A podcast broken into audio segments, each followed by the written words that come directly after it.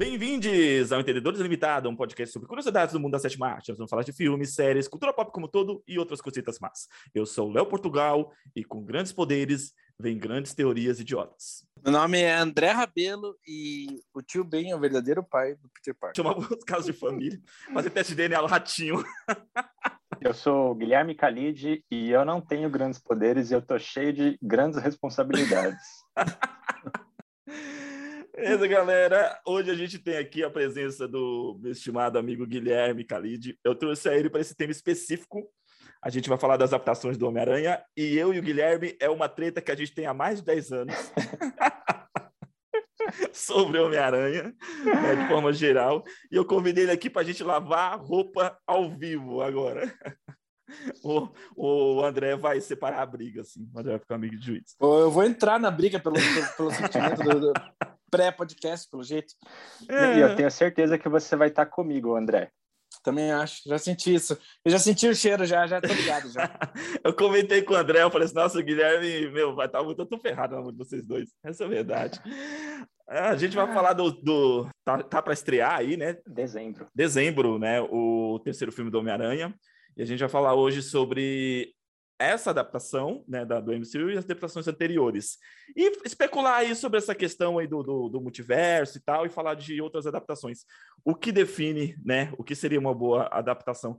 Você, André, o que, que você acha? Fazer uma boa adaptação de um filme ou de uma mídia para outra, assim, o que, que precisa ter? O que, que, seria necessário? Ou não é necessário ter nada? Porque, assim, voltando, eu estava dando um exemplo. Constantine é um excelente filme, é um filme grandioso, porém, ele bebe pouco dos quadrinhos, muito pouco, sabe? É, é uma adaptação rasa do, da fonte original, dos quadrinhos. É um excelente filme, para mim é uma versão até melhorada. Eu vou dizer que eu gosto mais do Constantine do Keanu Reeves do que o Constantine do, do, da DC, da DC não, da, da Vertigo, né? Sim. E tem, tanto que teve uma série do Constantine, né, recentemente, que foi cancelada, acho que só teve uma temporada. é, tam... mas ele chega, mas aquela personagem da TV do Constantine acaba aparecendo, tipo assim, em várias outras séries também. Sim, é mais próxima às HQs. Porém, eu prefiro o Constantine do, do Keanu Reeves. Olha, assim, pessoalmente, eu, André, eu não ligo para eu para mim uma adaptação bem sucedida é uma da eu super separo as coisas tipo assim o que eu eu eu vou focar só no gibi aqui no que eu tô falando depois eu vou para outra mídia. Mas o que acontece no gibi não necessariamente precisa acontecer para mim no filme. Então tipo assim eu até estava pensando nisso quando a gente decidiu esse tema do podcast isso e falar sobre adaptações eu pensei cara se tivesse um Batman onde o Batman ele age muito mais como Robin do que como Batman sabe? Se fosse um Batman feliz e ele e ele não, é, não leva muito as coisas a sério, e talvez ele até, tipo, erra um monte. Isso não é necessariamente, tipo assim, canon para personagem do Batman, sabe? É difícil imaginar um Batman que está contente. Já aconteceu pouquíssimas vezes, mas enfim. Se acontecesse isso num filme, e se o filme funcionasse, para mim é uma adaptação bem sucedida. Porque, tipo, assim, a adaptação, para mim, ela tem que se sustentar com as próprias pernas. Então, assim, digamos, dando um exemplo, assim, ah, digamos que eles pegam um personagem X um... Ah, por exemplo, agora, vai ter um super-homem. E vai ter um super-homem que é negro.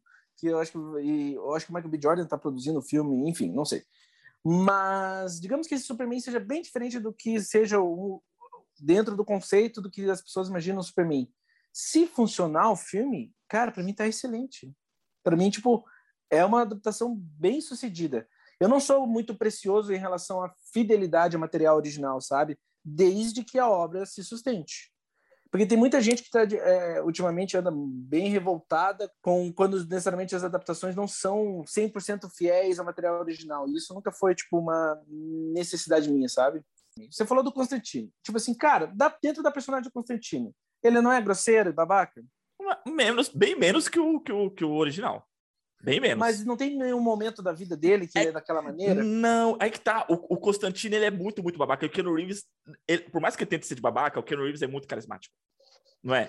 Tipo, você olha pro cara, não tem como você não achar que aquele cara carismático. Mas dentro do, do universo do Ken Reeves, aquele é mais, um dos mais babacas que ele vai ser. sim, concordo. É, acho que é o máximo que ele consegue fazer, né? E, assim, você falando da questão do Batman, por exemplo, assim, o Batman divertido da série do, do, do Adam West, era, funcionava?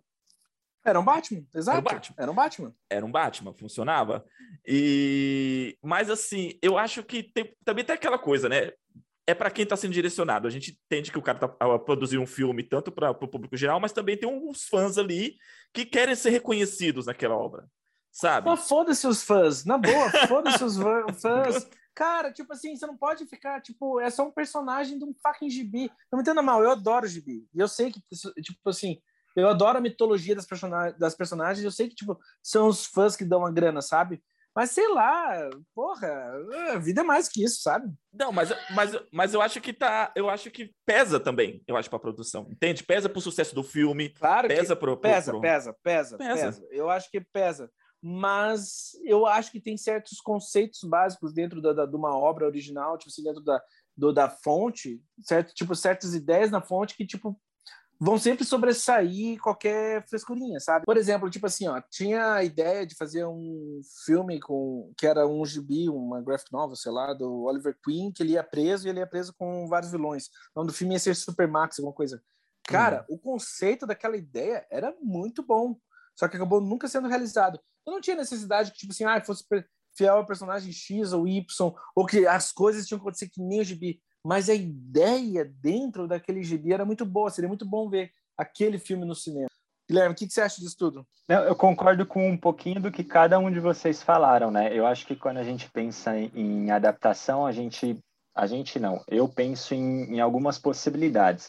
E aí, uma possibilidade de você tentar ser muito fiel à obra para agradar esse público que já conhecia essa obra antes e uma ideia de você tentar agradar um, um público geral, né? Porque a gente está falando de cinema, a gente não pode é, ficar restrito a determinado público se você quiser expandir o, o trabalho, né? Fazer é, conseguir números maiores.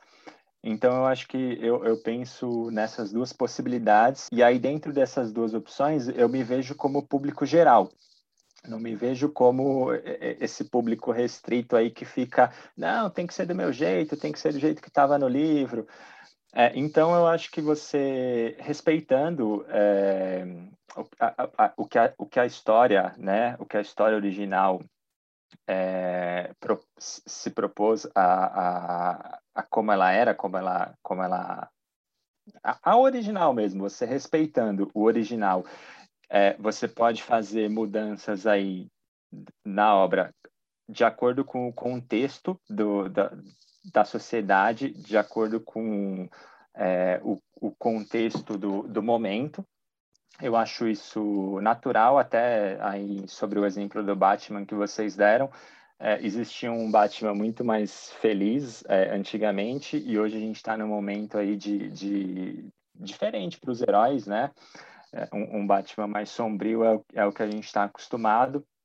É, então, eu acho que respeitando um pouquinho do original é, e, e o, o, diretor ali colocando é, ideias novas e, e, sabendo trabalhar o filme, porque no, no fim, para mim, o, o, o, que eu vou considerar um, um, uma adaptação legal é se você vai ter um roteiro legal, se você vai ter boas atuações, se você vai ter uma trilha legal e se o filme vai lembrar um pouquinho ali do que era a obra original. Se, se, se isso tiver, se esse bolo aí ficar bem feito, para mim eu vou considerar uma, uma obra bem adaptada. E é louco, pensando assim, não tem muito segredo para o sucesso de um filme. Ninguém sabe exatamente o que. Eu sinto isso, pelo menos. Ninguém sabe exatamente o que faz um filme funcionar, o que faz um filme não funcionar. Enquanto tem um Sin City da vida, que, tipo assim, ele traduz literalmente o que está no gibi, Cara, é um puta filme. É um grande filme que funciona muito bem. É uma puta adaptação e é, uhum. é tipo uma tradução quase literal do gibi. É assim, tipo, os mesmos quadros, é, é praticamente o mesmo tempo. E não Sim. é à toa que Frank Miller é, é o co-diretor do filme. 300 também assim, né? 300 também assim, mas não tão a rigor, eu acho, quanto o Sin City, assim, sabe? Porque Sin hum. City, no primeiro Sin City, acho que não tem nenhum plano fora, fora do gibi, sabe? E ao mesmo tempo vem um, um, um, eu gosto muito do Watchmen do Zack Snyder, mas o Watchmen do Zack Snyder não é um grande filme e tá adaptando, uhum. tipo, o melhor gibi de todos os tempos. Uhum. O melhor, tipo assim, a, a, a, princípio, assim. Um dos, definitivamente um dos grandes gibis de todos os tempos. E não é, e não é nem de perto o melhor filme de todos os tempos. Então, tipo assim, que, qual que é a diferença? Por que, que não foi também um grande filme? O Guilherme tocou num ponto relevante que eu acho nessa questão da adaptação, é justamente o tempo que a obra é feita. Né? Ela tem que refletir muito. Pode ser, pode você pode pegar um, um, um, uma, fazer uma adaptação de uma obra antiga, mas como se traduzir ela para hoje, quando você você traz esses novos elementos, você também adapta a linguagem para os novos tempos. Isso também fortalece muito. Você pega, por exemplo, o jogador número um do Spielberg, que é baseado num livro de 1980 ou 78, mais ou menos nessa faixa. Todas as referências que o Spielberg colocou no filme são referências atuais. Tipo assim, no, no, no livro de 78, o robô gigante era, acho que, o Ultraman, o Spectrum Man. No filme, não. No filme é o Gigante de Aço. Ele trocou todas as referências, porque, né, por mais que seria interessante, também acho que seria interessante fazer um filme que fazesse essa recaptura do, dos clássicos da década de 80, mas também foi o que trouxe um peso muito grande para o filme foi ele fazer essa adaptação e colocar, sabe, é, é, referências mais contemporâneas. Não, total, total. É, acho que é, é, um pouco disso mesmo, né? Porque ele tem a opção ali. É, o que, que eu vou fazer? Eu vou, eu vou apelar aqui para o saudosismo, para um, um, um público antigo, ou eu vou tentar traduzir essa obra para o momento que a gente está vivendo, né? Acho que uma coisa não está anulando a outra. Eu acho que são opções. E aí, para mim, o que funciona melhor é você fazendo as, adap as adaptações de acordo com o contexto da época, né? Uhum. Eu, eu acho que, assim, inevitavelmente, todo filme é um retrato do seu tempo. E falando, já que a gente vai falar, tipo, tudo bem, hoje está falando mais dos filmes de gibi, daí você tem uh, o Batman vs Superman do Zack Snyder, ele é super radical, considerando, tipo, a época da Marvel que ele estava vivendo. Então, tipo assim, enquanto a Marvel, uh, as coisas não necessariamente têm um peso, tudo é extremamente pesado e violento no mundo do Zack Snyder. Assim, tudo tipo, é levado até a sério demais. E as pessoas morrem e o Batman mata, por exemplo. e daí, e, e, só, só a mesma coisa, tipo, no caso do Watchmen, o Watchmen também o Watchman do Zack Snyder criticava os super-heróis dos anos no... satiriza os heróis dos anos 90. Então ele tem, uhum. tipo, até uniforme parecido com o do Josh Schumacher. Eu sou daquele tipo assim, eu, eu valorizo também a questão do, do, do, do fã, do cara que, que conhece a obra, e, e como ele se frustra eu não sou a ponto de odiar o filme, porque o filme não, não, o, é, não traz aquilo que, que me encantou quando eu, eu, acompanhei a obra original, mas eu percebo, assim, muitas coisas eu fico frustrado, eu falo assim, caraca, por que no roteiro adaptado, seja uma literatura, a gente tá falando que é de HQs, por exemplo, o cara pega e vai adaptar uma HQ que tem 40 anos de história, meu, tem um escopo ali enorme para ser adaptado sabe? Muita coisa. E às vezes, muitas vezes, os caras deixam isso de lado. Por exemplo, assim, você pega o X-Men de 2000, tem muita coisa que eu ficava frustrado no, na figura do Wolverine, que, bom, convenhamos, né? Eu, eu reassisti esses dias a trilogia original. Meu, o primeiro filme, o Jackman tá de cosplay de, de Wolverine, né? Usando aquela peruca ridícula tal. E, tipo assim, não precisava adaptar o cabelo do cara, mas tentaram adaptar e ficou aquela, aquele capacete, beleza. Visualmente já não era muito agradável. O, o X-Men 2 é um filme que funciona até hoje. É uma, uma, uma, adaptação e é um filme que funciona até hoje. Envelheceu muito bem. É um filmaço. É um filmaço. É um filmaço. Só que eu ficava um pouco frustrado com, os, com, os, personagens e o pessoal. Eu lembro que na época o pessoal comentava, puta, X-Men e tal. E eu sempre colecionei X-Men desde pequeno. Eu tinha a camisa do Wolverine e tal. Os meus irmãos, meus primos, tudo sabia que né, via eu, eu, lendo e colecionando. E quando saiu os filmes, eles pegaram, eles pegaram esse hype e vinham perguntar para mim: ah, tal personagem, assim, tal Wolverine. E eu ficava assim, meio, é, é, é isso aí, mas assim, um pouco frustrado. Quando saiu Logan, que para mim Logan, tipo, é a versão definitiva do Wolverine, eu, um amigo meu veio, pegou e falou para mim assim: agora eu entendo por que você gostou do Wolverine. Por causa que o filme, tipo, retrata o personagem de uma forma muito fidedigna às, às HQs e de uma forma muito profunda, sabe? Diferente dos, dos, dos, outros sete filmes anteriores que ele fez. Eles fizeram sete filmes e não tratou o personagem da forma como aquele scope, aquele background que o personagem tinha nos quadrinhos. Mas eu acho que é ridículo você pensar que, tipo assim, você quer a personagem que você leu nos seus gibis. Meu, não, é eu não quero o personagem. Eu não quero o personagem. Eu, eu, eu, eu sei o valor dessa característica do personagem, entende? Eu sei o valor que aquilo traz, o quanto aquela história seria interessante, o quanto muitas pessoas, igual como a mim, se conectou com o personagem através daquelas características. E nos X-Men, ele é só o herói que salva o dia. Entende? Então me explica como que você, então me explica como que você faria diferente o X-Men 2, então. Como que o Wolverine, eu, como que o Wolverine no, mudaria no, X-Men 2? No caso do X-Men 2, do, do, da trilogia dos X-Men, é fazer, por exemplo, assim, dá mais espaço a outros personagens para resolver o problema e não só o Wolverine. O Wolverine é o protagonista, ele que resolve a coisa toda. E é um filme de equipe, e é um filme de equipe. Mano, é um fucking filme. O Hugh Jackman era o maior astro do elenco. Por que, que ele não vai ter mais tempo? As pessoas pagam para ir ver o Hugh Jackman, sabe? Naquela é tipo época, tipo nem tanto. Naquela época tava, tava tipo, ele foi, foi Mas ele é, o fucking, ele é o fucking. Meu, ele é o fucking Wolverine. No X-Men 3, ele mata a Fênix. Ele vai lá e mata. Não, ela. sim, mas tô falando do tô falando do X-Men 1. X-Men 1. Você tem um elenco muito bom, não é só ele. Pô, você tem Patrick Stewart. O Jackman, beleza. Tem Patrick Stewart. Okay, tem a, a, a, que ganhou o Oscar lá pro, pro, pro, pro último ser. Halle Berry. Isso, Harry Berry. Onde eu estou querendo chegar com isso que eu tô falando é o seguinte, tipo assim, para mim, X-Men 1 e X-Men 2 são filmes bem sucedidos no que se propõe. Tipo assim, meu, o filme funciona. Eu não esperava, de, nesses dois filmes, eu não tive nada de tipo assim, putz, eu, eu queria algo mais do material original. Não, no que ele, eu, eu acho que são adaptações bem sucedidas. Eu não tenho problema com nenhuma das duas. Eu tenho problema com três porque ela, ela falha no que se propõe, sabe? Uhum. O Wolverine 1 é ridículo, Wolverine 2 é bom e Logan é excelente. Mas o meu, eu, eu não acho que Logan é excelente por ser mais fiel ao Wolverine dos quadrinhos. Eu acho que Logan, Logan é excelente porque, tipo, cara, é, a história que eles propõem contar é muito bem realizada. A, a, ideia, a despedida do personagem é muito justa.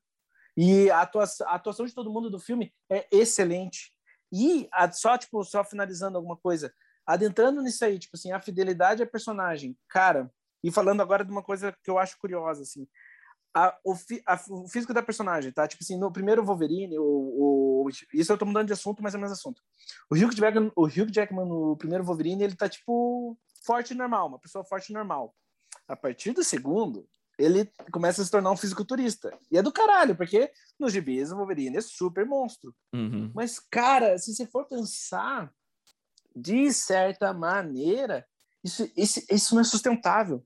Porque a última foto que saiu do Thor, do Chris Hemsworth, meu, o cara tem o tamanho de um fisiculturista. Tá gigante. E isso, tipo, e é isso que, tipo, e, é, e eu fico, eu só me pergunto assim, tipo assim, é para isso então que é, isso é uma boa atuação? O que que é, tipo, de verdade uma boa, sei lá, uma boa interpretação da personagem, sabe? É só então, tipo assim, você vai querer ficar com físico fucking imaginário do gibis ou do videogame ou qualquer merda que seja, cara, não é sustentável. É só, tipo, uma, uma sabe, tipo, só tô, eu acho curioso, Sim. assim, não sei para onde a gente vai. Qual que é, no próximo, tipo, no Thor 5, o Thor vai, tipo, ele vai poder comp competir o Mr. Olympia, velho.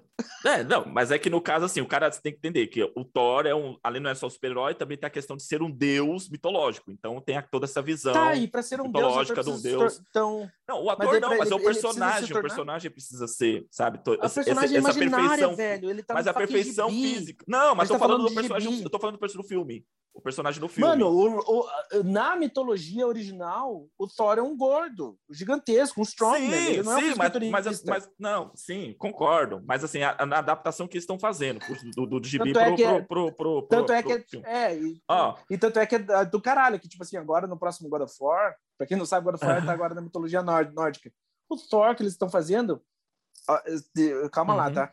E o Thor que eles estão fazendo é tipo, ele tem o físico de um strongman, ou seja, tipo, ele é gordo, mas muito forte, Sim. que é mais original à mitologia, e muita gente reclamou. Por quê? Porque não é o Thor que eles conhecem. Cara, isso é ridículo. Para começar, a gente tá falando de alguém que nunca existiu. tá ligado? Tipo, cara, Sim. é muito ridículo. Eu acho ridículo.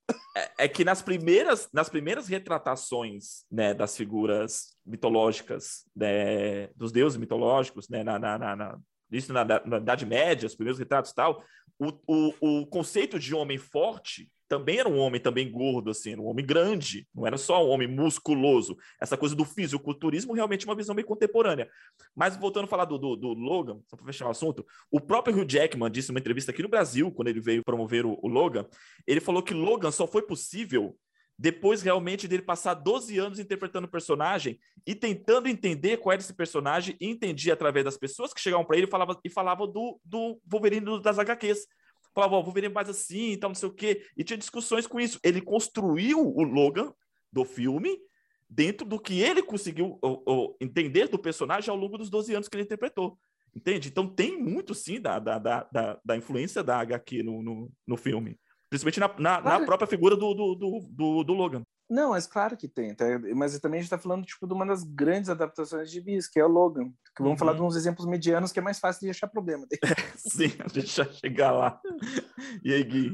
Cara, o, o, Logan, ele é muito diferente do, do Wolverine no X-Men, né? É impressionante isso. Parece... É, é, é, o mesmo ator, mas parece que são é, pessoas diferentes né? fazendo. Pois é. Mas é, é, é, um pouco... O André tocou num ponto que eu, que eu concordo muito, né? O, o Hugh, Jack, Hugh Jackman, ele se tornou um cara muito grande com o filme do X-Men, né? E, e, tudo que isso envolveu aí na vida dele. E o Logan é um filme de despedida, né?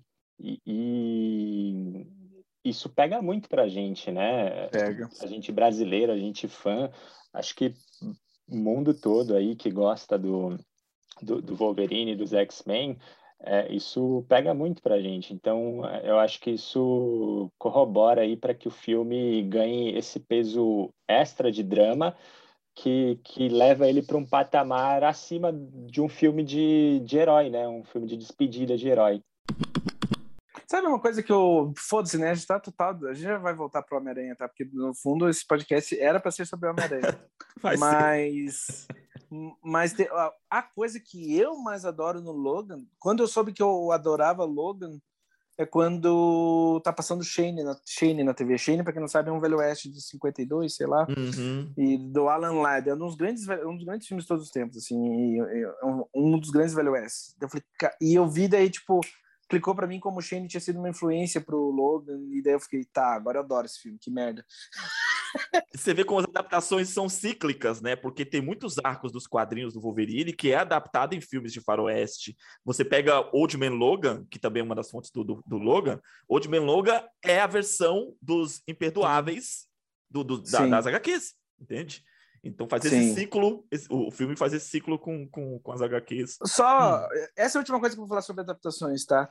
Mas é impossível não, porque senão a gente não vai ser é, é, impossível não traduzir, cortar ou mudar as coisas, porque, tipo assim, o material mais. O, o material que mais influenciou no universo cinematográfico da Marvel é Ultimates, volume 1 e 2, que a gente já uhum. falou num podcast antigo. E, cara, naquele fucking gibi, o Hulk come gente, o Capitão América é abusivo, tem várias coisas que não poderiam ser feitas no cinema, não tem como acontecer. Tipo assim, não para o que a Marvel estava tentando fazer, sabe? Uhum. É, é, super violento. Nossa, o, o, o, Gavião Arqueiro, ele, ele arranca a unha e mata a galera atacando a unha dele nos outros. É bem pesado. Sim, o meu sim. ponto nisso é que, tipo assim, não tem como ser. Sempre, sempre poderia ser mais. Eu tô fazendo aspas aqui, tá, pessoal? Quem tá escutando. Sempre dá para ser mais fiel ao material original, mas isso não se traduz para o cinema. Aliás, esse é meu problema com quando a galera faz uma adaptação do videogame. Eles tentam fazer, replicar uma parada que está no videogame para o cinema e nunca fica bom. É, é isso. A gente, a gente Nossa, falou... Resident Evil é um exemplo. Exato. Para mim, o, o, melhor Resident Evil é o primeiro, justamente porque fica muito longe. Sim. Não é que é justamente por isso, Sim. mas assim, é, infelizmente, querendo ou não, ele fica muito longe do jogo, né? Mas é um, pra mim o melhor filme. O melhor da série é o e, primeiro. E, e, e, não me entenda mal, não me entenda mal, tipo, cara, eu adoro jogos, eu adoro jogos, mas eu entendo que, tipo assim, tá, o videogame é uma mídia, o cinema é outra. As duas podem ajudar umas às outras, mas com limites, tem que ter, tem que ter, tipo, nuances, assim. Beleza, então vamos entrar agora no. Vamos começar a treta. Assim, vou botar as é. aranhas para brigar, como diria Raul Vamos. Ó, é então tá, então tá.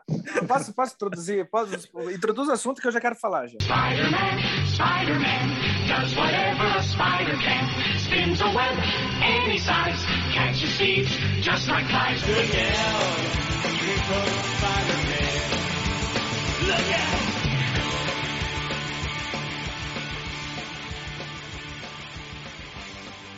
É isso, a gente vai falar sobre as, a Homem-Aranha, as três adaptações, né?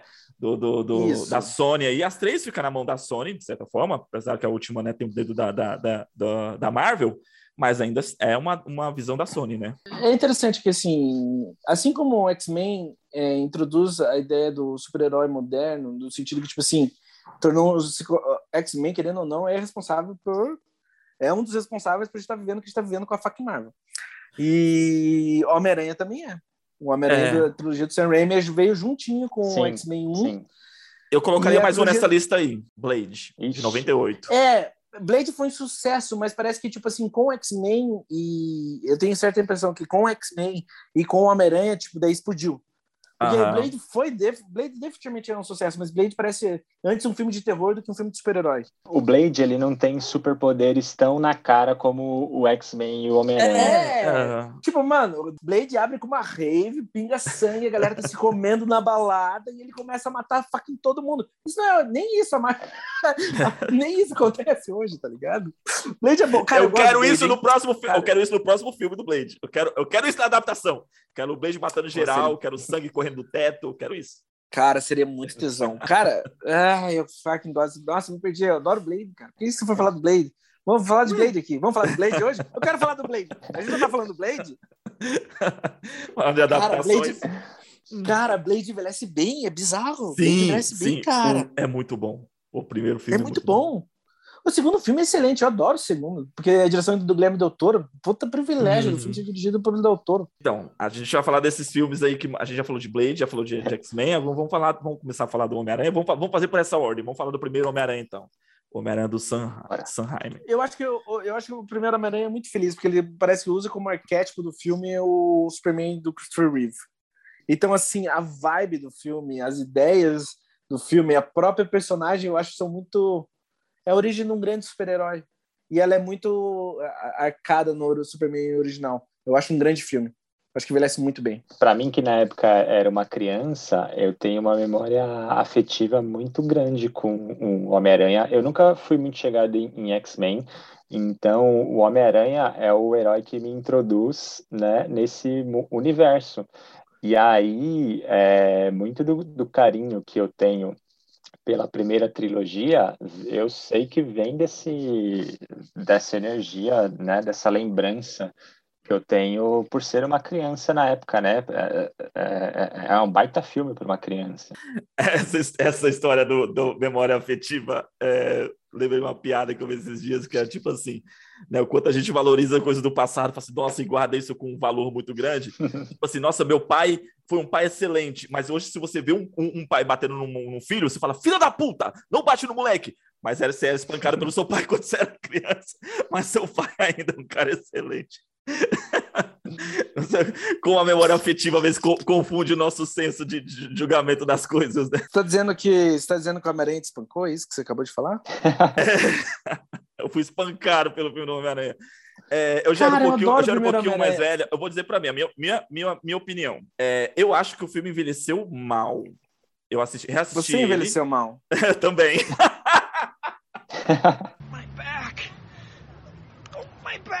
Eu reassisti todos os filmes, né? Pra, pra gente ter essa proposta de fazer do, sobre o Homem-Aranha tem umas semanas. Eu reassisti todos os filmes no, na última semana.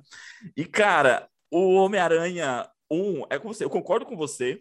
Ele é, ele é o arquétipo do, do Superman ali. Cara, não tem nem como negar, mesmo se o Heim tentasse, né? Tem muita referência ao filme do, do Superman.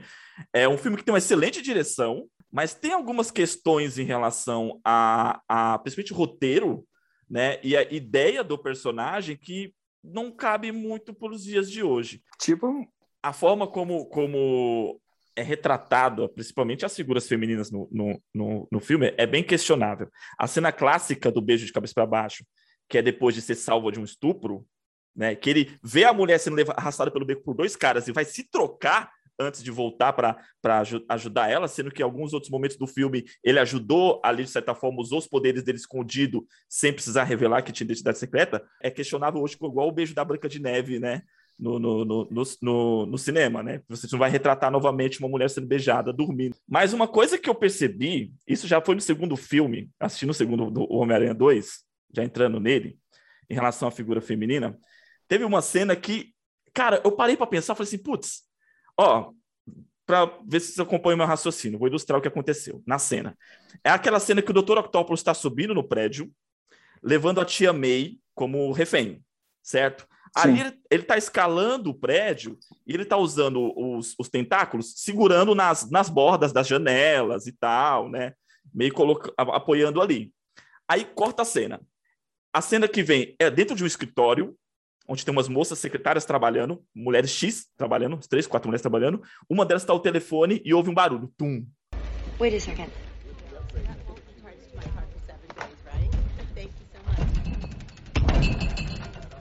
Ela sai do telefone e vai em direção à janela, agarra do tentáculo do, do, do, do, do Octopus, atravessa a parede, ela dá um grito histérico. Ah! Aí ela corre para outro lado. Na hora que ela vira para correr para outro lado, uma segunda garra atravessa a parede, ela dá um segundo grito. Aí o plano abre, mostra as duas garras atravessadas a parede, ela corre em direção à câmera, dando um terceiro grito. Corta a cena, é o Dr. Octopus continua subindo o prédio. Tipo, a cena foi, a cena foi só isso.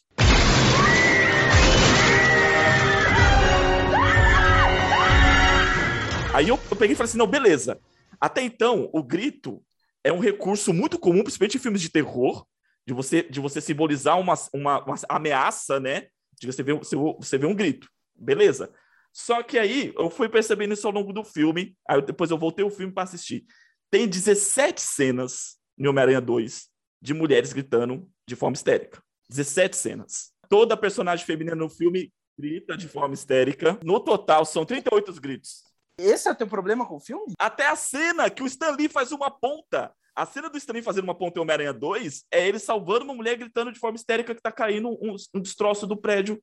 E a mulher grita, o Stan Lee vai lá e puxa. Sabe?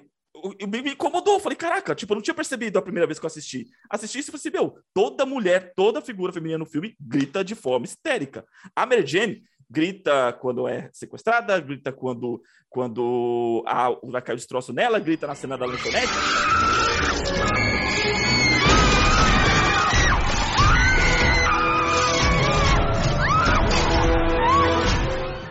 Quando o núcleo lá que o, o Octopus cria tá puxando ela através das correntes, ela grita o tempo todo. On, Mary Jane!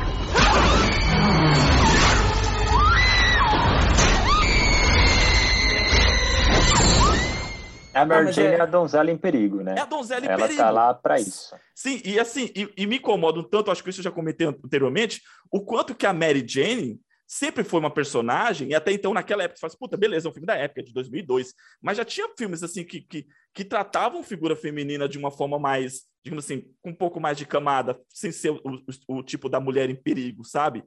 E, assim, beleza, você entende, ah, ela é a mocinha em perigo, mas, cara, tipo, ela tá em perigo o tempo todo, ela grita o tempo todo, a personagem não é nada mais do que aquilo. Isso é problemático pros dias de hoje, pra molecada de hoje. Por isso que eu falo que o filme envelheceu mal. Nesse aspecto, de qualquer maneira, as Mary Jane subsequentes, a Emma Stone e a Zendaya não são mais assim. Isso é bom a, mesmo. A, a Emma Stone, é, eu, eu, eu, eu, comparei, sabe quantos gritos a Emma Stone dá nos dois filmes do, do Homem-Aranha? Nenhum. É, mas eu acho que também a diferença também é que, tipo, a época que o filme foi feito e também a, as raízes do Sam Raimi causa que ele também veio de filmes de terror. Sim. E tanto é que, tipo assim, arrastado, arrastado para o inferno, a heroína, a heroína do filme, e ela é a heroína do filme, ela grita o tempo todo, ela só se fode, e ela luta até o final. Uhum. Eu não tenho problema com os gritos do Homem-Aranha 2, na boa. Agora, da maneira como as personagens femininas são representadas, sim, a Mary Jane não é mais desse jeito. E que bom, para melhor. Uhum. Sim. Mas, assim, além disso, você pulou pro Homem-Aranha 2, você não vai falar mais nada do Homem-Aranha 1? Ah, do Homem-Aranha 1 é que, tipo assim, pra mim é um Ctrl-C, Ctrl-V do, do Superman 78. E isso é bom, tipo assim, até para uma releitura é legal, porque a geração de Homem-Aranha, como Gui, não assistiu o Superman de 78, né? E, e, e para mim, o Superman 78, 78 para mim continua sendo um, um, puta clássico. É um filme que funciona muito bem. Porque tem, também tem aquela coisa da época. Né? É um filme que retrata uma época. O filme deixa claro no discurso no começo do filme, faz referência à década de 30 e tal. Então o filme é bem isso. O Homem-Aranha, ele puxa isso, Homem-Aranha 1, ele faz essa, essa, essa homenagem, vamos dizer assim, ao Superman de 78, mas isso para mim acaba um pouco confuso no sentido assim de tipo assim, você, não dá para entender que época que se passa o filme, para quem aquele filme está sendo reverenciado. Eu gosto, eu gosto desse aspecto temporal do filme. Eu gosto que você não é. consegue colocar tipo o dedo numa época, porque eu acho que de, dessa maneira ele se torna um clássico. E é louco, porque de certa maneira, um quadro do Homem-Aranha 1, qualquer quadro que você pegar, é 10 mil vezes mais memorável que qualquer filme da Marvel. Sabe? Tipo assim, tipo assim, tipo de, de, ruim, de, você né? lembrar. De você lembrar mesmo. Qual, qual quadro que você não ruim, gosta né? do Homem-Aranha 1? Hã? Como assim? Como assim? Tem algum quadro que você não gosta, assim, do Homem-Aranha 1? Do Homem-Aranha 1? Eu, é, tipo assim, isso que eu tô falando, da própria fotografia em si, sabe? A paleta de cores, a iluminação. Não, sim. O, é, o, o cinema é mais bem, de certa maneira, tá? Não é necessariamente eh, não tome de forma literal, mas de certa maneira é mais bem feito, ele é mais memorável. Ele não tem aquele aspecto dos filmes da Marvel que é tipo que daí sim eu acho Ctrl C Ctrl V entre um e o outro. Que às vezes não dá pra diferenciar qual filme que você tá vendo na Marvel, porque todos eles se parecem. E, e tem a questão do, do tempo em que cada filme da Marvel é lançado, né? Porque é, é, é tão recorrente, é tão um atrás do outro, que ele acaba não ficando memorável igual um filme como foi o, o primeiro Homem-Aranha. Sim. O filme da Marvel sofre um pouco desse, dessa questão de ser vários filmes um dentro do outro e se passar todo no mesmo universo. Então, ser, tipo, todos dentro do mesmo tom, sabe? Eles sofrem um pouco disso. O conceito de heroísmo que a Marvel, que a, gente, a fórmula Marvel, ela tá em todos os filmes. Então, parece que todos os filmes acaba sendo igual. Sim, Agora, sim. você pega um filme como Homem-Aranha 2, que tem um conceito, até o conceito em relação ao heroísmo do cara que beija a mocinha, salva a mocinha, salva o mundo, destrói o vilão, que é a jornada do herói, do, do Joseph Campbell, que tinha no, 70, no do, do Superman 78, que tinha no Matrix e tal. Então, aquilo já, já marca mais, né? Eu concordo com vocês, já marca mais, já deixa, já deixa um diferencial único pro filme. Porém, né, uma fórmula que era usada também naquele, naquele, naquele época, e todos os filmes que você pegar daquela época, eles têm essa mesma fórmula também, né? Os filmes de ação. Eu acho que o único filme que não, que não fez isso foi Duro de Matar 3. Eu acho que você tá falando bobagem. Tem tanto filme, tem tantos filmes da época que envelheceram tão bem, porque naquela época ainda, tipo, naquela época você ainda tinha grande orçamento para histórias sérias que hoje em dia você não tem mais. Não, tem você tinha grandes diretores que tinham espaço para isso. Eu concordo Tipo que tem filmes que assim- envelheceram bem. Eu não falei o contrário. Eu falei, acabei de falar, X-Men 2 é da mesma época, envelheceu bem. Matrix é da mesma época. Não, bem. gente, não, mas o que você você tá falando que, tipo assim, era a fórmula da época. A fórmula da época é que, tipo, filmes de média-metragem, de longa-metragem, tipo, média-metragem, de médio orçamento e grande orçamento tinham, tipo, isso que eu tô falando, existiam. Não, e agora eu, todo eu, filme de grande orçamento é de super-herói. eu tô falando da fórmula da época, eu tô falando da fórmula, a, a jornada do herói era a mesma, sabe? a fórmula Ah, da tá. descontar, Mas mesmo isso, a história de um mas herói. mesmo, isso era ques- mas mesmo isso era questionado na época. Se a gente só estiver falando do gênero de gibi, daí beleza, concordo. Uhum. Mas mesmo aquilo, tipo, na época tem filmes, entendeu? Que questionam, transformam, modulam e mudam. Não era tudo. é, é, o que eu tô querendo dizer é só, tipo assim, é muito mais abrangente que a gente imagina. Eu acho hoje em dia, de certa maneira, esse espaço de cinema muito mais restritivo do que na época. Porque você Uhum. tem, tipo, muito mais, tipo, filmes que a gente nem faz ideia dos anos 90 ou 2000, do começo de 2000, do que agora.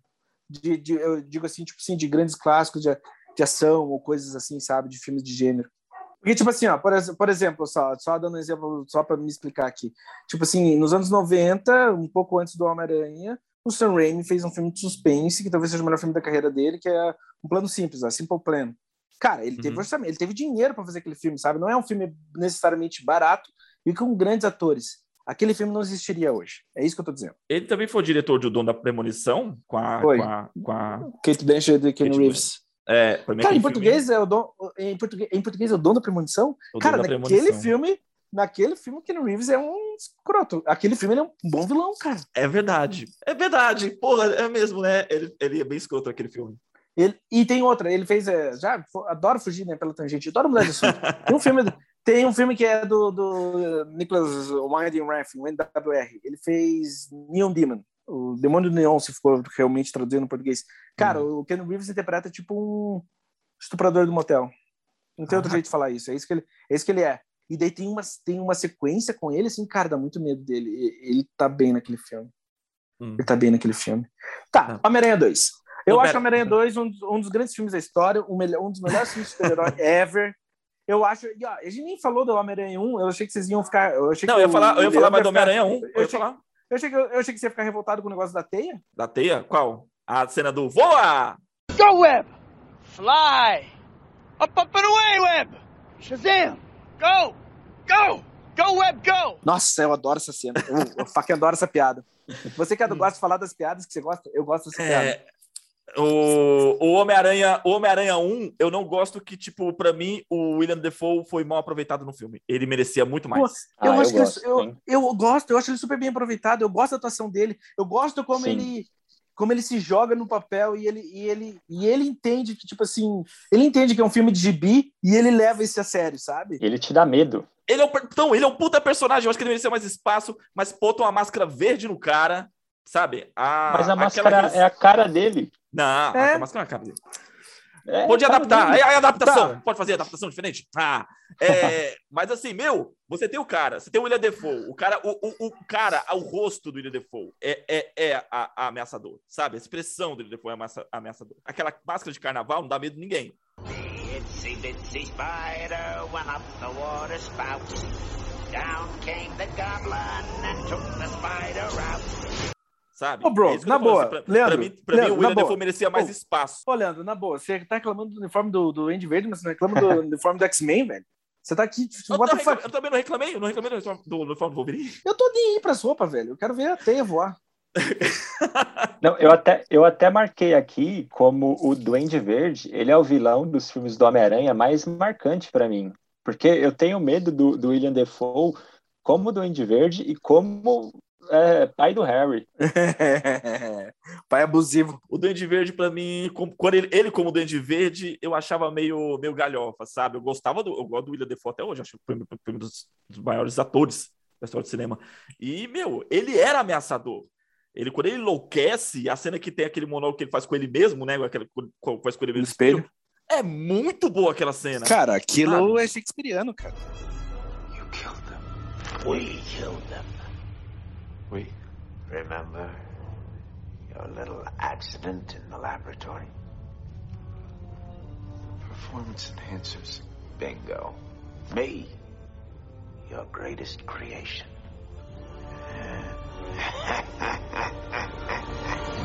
E eu queria mais daquilo. Eu falei, puta, mano, me dá, me, quero ver esse, esse cara dando na cara do Homem-Aranha. A maneira.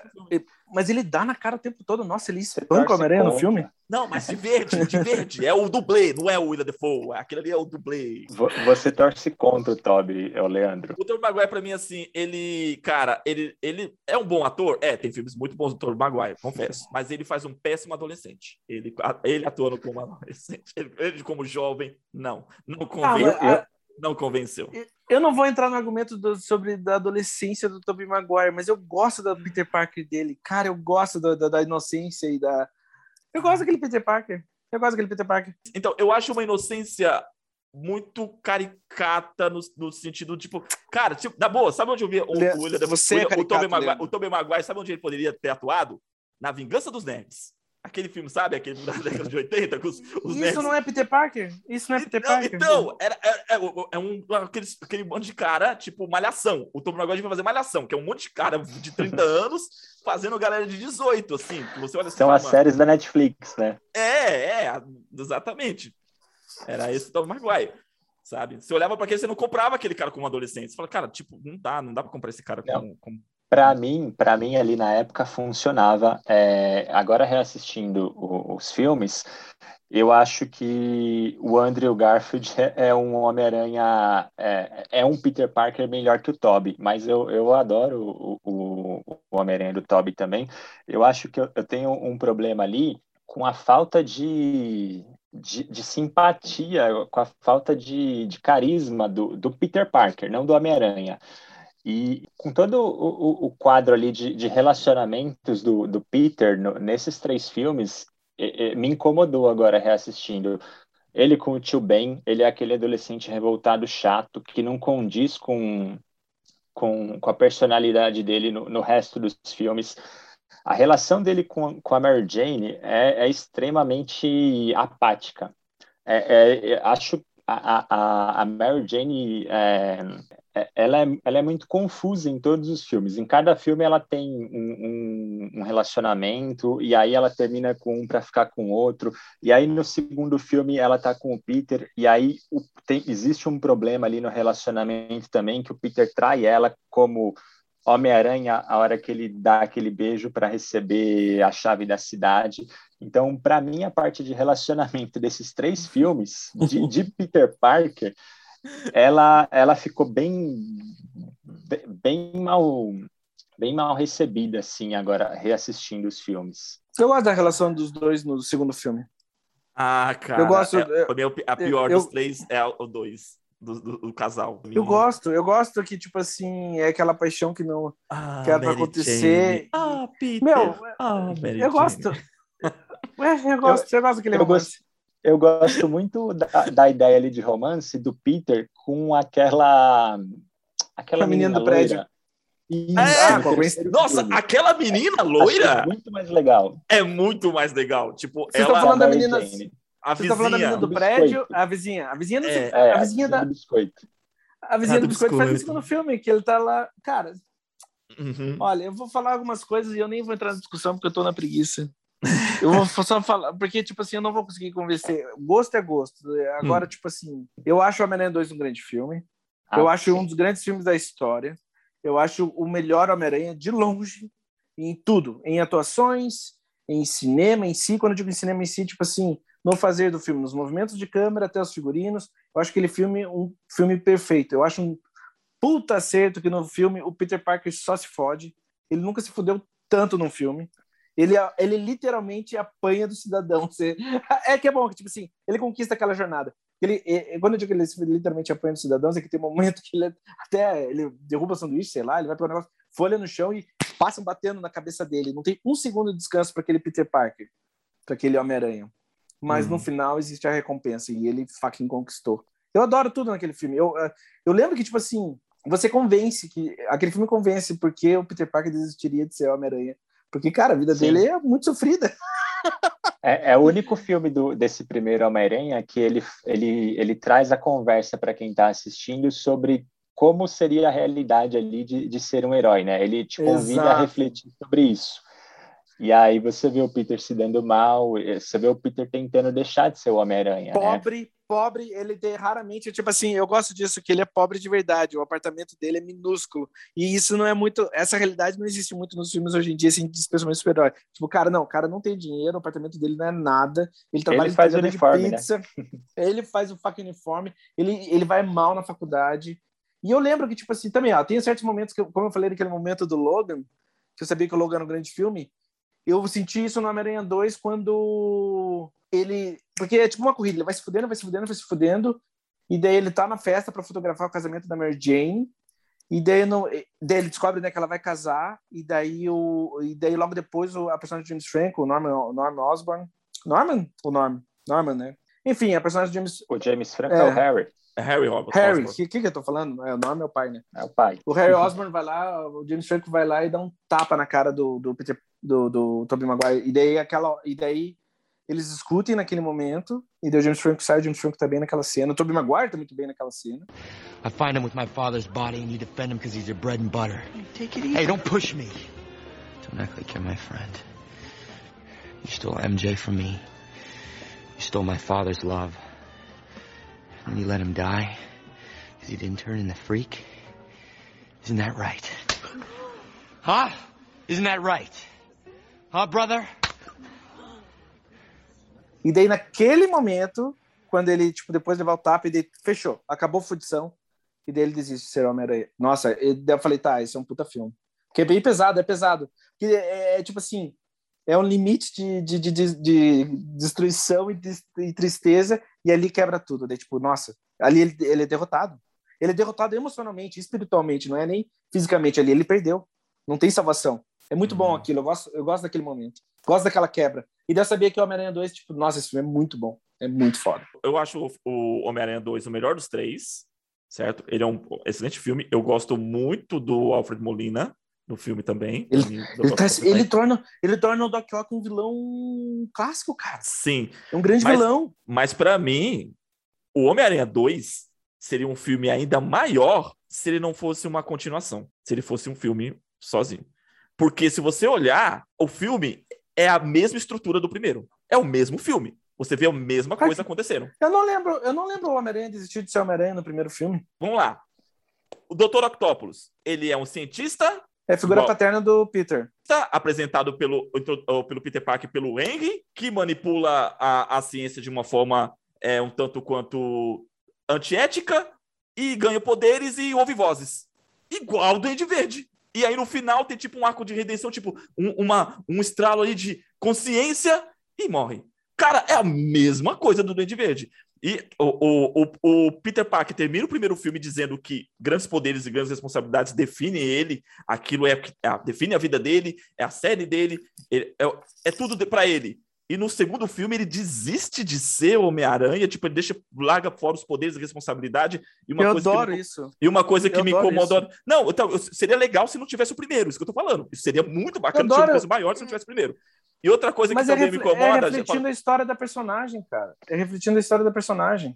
falando da questão do, do, do, do, do filme, o Homem-Aranha só salva mulheres e a cena que ele desiste de poderes. Tem um cara sendo espancado no beco, ele dá as costas. Tipo, até o a responsabilidade dele, tudo, ele largou. Aí na cena seguinte, que é ele olhando para uma banca de jornal triste, porque tá lá escrito na no jornal onde está o Homem-Aranha e tem um prédio pegando fogo do lado dele. Ele não reparou que tem um prédio pegando fogo do lado dele. Ele só repara quando houve um grito de uma mulher, que ele olha, ó, tem um prédio pegando fogo. Aí ele vai lá. Aí ele salva quem? Salva uma criança. Beleza, uma criança, uma figura feminina, que a criança também grita o tempo todo no incêndio. Aí entrega o, o- o bebê para a mãe e volta a querer ser um Homem-Aranha. Ou seja, se vê uma pessoa sendo espancada, sendo o, o, num, num beco, não fez ele querer ser um Homem-Aranha, fez ele querer ser Homem-Aranha quando ele viu um prédio pegando fogo. Sim, mano, o cara não. Sim, meu, o cara não ia morrer sendo espancado. Do que você tá falando, velho? Cara Uma coisa é risco de, uma coisa é risco de morte. O cara só tá apanhando, não tem nada a ver com o que você tá só falando. tá é o problema? apanhando? Só tá apanhando. Cara, o cara tá apanhando. É uma fucking gag do filme. É uma piada, porque ele dá as costas e fala assim: caralho, tá nem aí pro cara espancado. Mas morte no cinema é bem mais pesado. O cara apanhar é bem menos pesado do que alguém morrendo. Ou eu tô errado? Eu tô fucking errado? As as pessoas são espancadas até a morte, não? Ai, meu Deus. Eu acho que é. Eu acho que é tipo você querer procurar. Não, eu acho que é tipo, tipo tem, é um assim. não, é de bi. Tipo assim, não, beleza. André, ele perceber assim: caraca, a cidade não pode viver sem mim e eu vou voltar a ser Homem-Aranha, é uma coisa.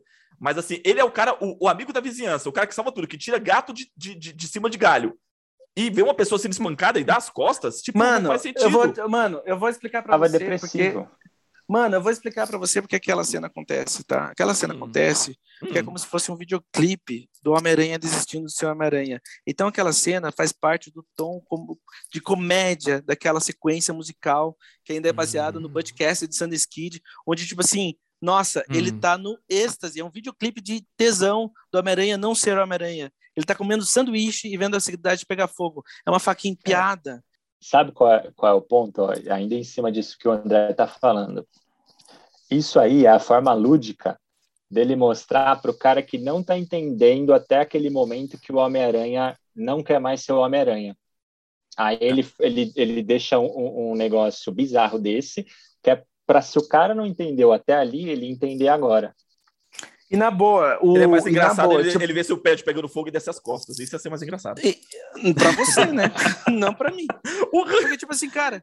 tá pegando É, fogo. e- Aí ele e passasse até- direto e na é- calçada comendo sanduíche, o prédio pegando fogo, ele passando na calçada comendo sanduíche. E até, E aí- pra- é e até, tipo assim, não é como se esse Homem-Aranha, essa trilogia do Homem-Aranha, fosse num universo extremamente realista. E, sinceramente, nenhum filme de super-herói Não, não é questão de ser universo realista ou não. Não tô falando de ser Então, realista. dizendo, então, o meu ponto, eu não tô dizendo que você tá falando que é um universo realista, Hum. mas eu tô dizendo que, tipo assim, naquele universo lúdico, até mesmo como o Guilherme colocou, super cabe, super cabe o cara, tipo, dar as costas pra quem espancando, porque, tipo, cara, todo mundo sabe que ele é um Homem-Aranha, ele entrega pizza, cara, ele entra de uniforme e ele pega o elevador com o cara, é, costa meu cu. Meu, é uma fucking piada, é um filme de gibi. Essa cena é muito boa. Aqui, naquele universo desse Homem-Aranha cabe, cabe essas coisas, é uma piada. O cara, ele dá as costas pro cara sendo espancado, é uma piada. Você não gosta de piada, Leandro? Eu gosto de piada, quando a piada é boa. Não, piada você, é eu odeio as piadas boas que você acha.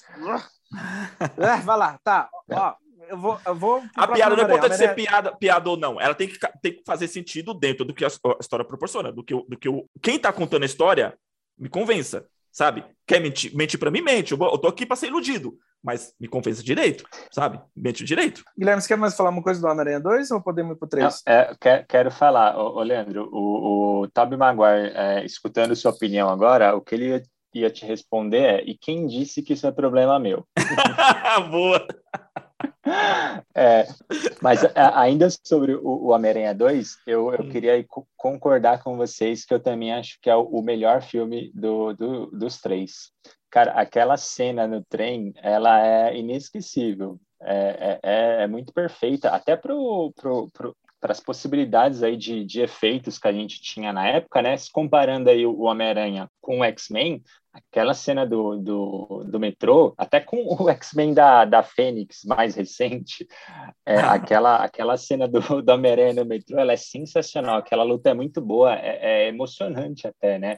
É, muito bem, é muito bem dirigida, é tão bem dirigida que você fica emocionado vendo aquela cena. Mas isso é curioso, sabe? Porque eu estava revisitando a, a cena do, da luta final entre o Duende Verde no primeiro Homem-Aranha com o Peter Parker. Cara, é pesado. Tem cada peso, é. cada fala, cada tipo movimento tem significado. E quando o movimento não só dos atores, mas da câmera também. E eu não, e é isso é, um, é um problema recorrente, não com todos os filmes de super-herói recentes, mas com a maioria. E não sei, eu só me pergunto por que às vezes, porque Hoje em dia os recursos são infinitamente maiores, mas o peso do passado é maior. Por quê? O, a, a luta do, do, do trem que você está comentando, cara, aquela sequência é brilhante. É, é um meio que um. É incrível. É. Se for pensar dentro das sequências do universo Aranha, assim, sabe? Tipo, cara, uma das grandes sequências, do, tipo assim, talvez a melhor de ação os efeitos, assim, deram um up do primeiro para o segundo filme, né? Os efeitos, os efeitos é, visuais. Mas, mas, os efeitos e os efeitos visuais envelhecem como qualquer efeito, e mesmo assim aquela cena é do sim, caralho. Sim, aquelas, sim, aquela sim. cena é tipo assim. É, é, ah, enfim, eu acho que tem. Sabe quando você sabe, sabe quando você sabe quando é um grande filme, é um clássico, quando você não consegue escolher uma cena favorita. E o Homem-Aranha hum. 2 é assim para mim. Então, tipo assim, eu acho, tipo assim, ó, sequências brilhantes no filme. Eu acho que a luta do trem é brilhante. Eu acho que a a operação cirúrgica do. A cirurgia do Doc Ock é brilhante quando é, eles vão tentar bom. tirar. Cara, ah, aquilo, é... é aquela cena de terror. Aquilo é bem uma cena de filme de terror. É mais específico que isso, é uma grande cena de terror do Sam Raimi. Aquela é uma filme, é, é diferente. Uhum. É uma cena de terror do Sam Raimi, que é um diretor, é um grande diretor de terror. Então você vê, cara, aquilo, sinceramente, nenhuma. Não tô querendo atacar aqui, mas só, tipo, só para deixar claro o quanto que eu gosto daquela sequência a, sequência da cirurgia do Dr. Octopus é mais bem dirigida e mais significativa pro cinema em geral do que qualquer, talvez qualquer sequência do universo Marvel. Hum. Ah, eu tô dizendo como cinema mesmo, eu tô dizendo como cinema, sabe? Tipo assim, uhum. como escolhas. Cara, é aquilo, aquilo ali fica pra história. Aquilo lá não é esquecido. Aquilo Sim. lá não é esquecido. E outra, eu, eu, eu acho, tipo assim, e falando de sequências memoráveis do Homem-Aranha 2, a sequência onde ele impede, cara, aquilo virou um clássico, ele impede o trem de cair e Nova York levando o Homem-Aranha nos braços, aquilo é perfeito. Para mim, aquilo é tipo, tá, não fica melhor que isso. É, essa a cena, cena no banco também. A, essa cena do, do, do, do, do, do trem dele parar o trem só tem um defeito, né? Que a hum. locomotiva some no filme, na cena. O painel de controle da locomotiva que pegou fogo, que ele tira a máscara porque cai faísca na cara dele, a, o painel some, desaparece. Aquilo deixa de ser uma locomotiva e passa a ser um vagão de frente, tem uma porta, ele fica na frente de uma porta, não na frente da parte do, do, do para-brisa da locomotiva, entendeu? Mas você sabe, mas eu sinceramente, mas sinceramente Pô, eu cara, acho, cadê? Tipo, Sumiu! Assim, não, mas é igual a linha amarela. Acho... É igual a linha é, mas, eu...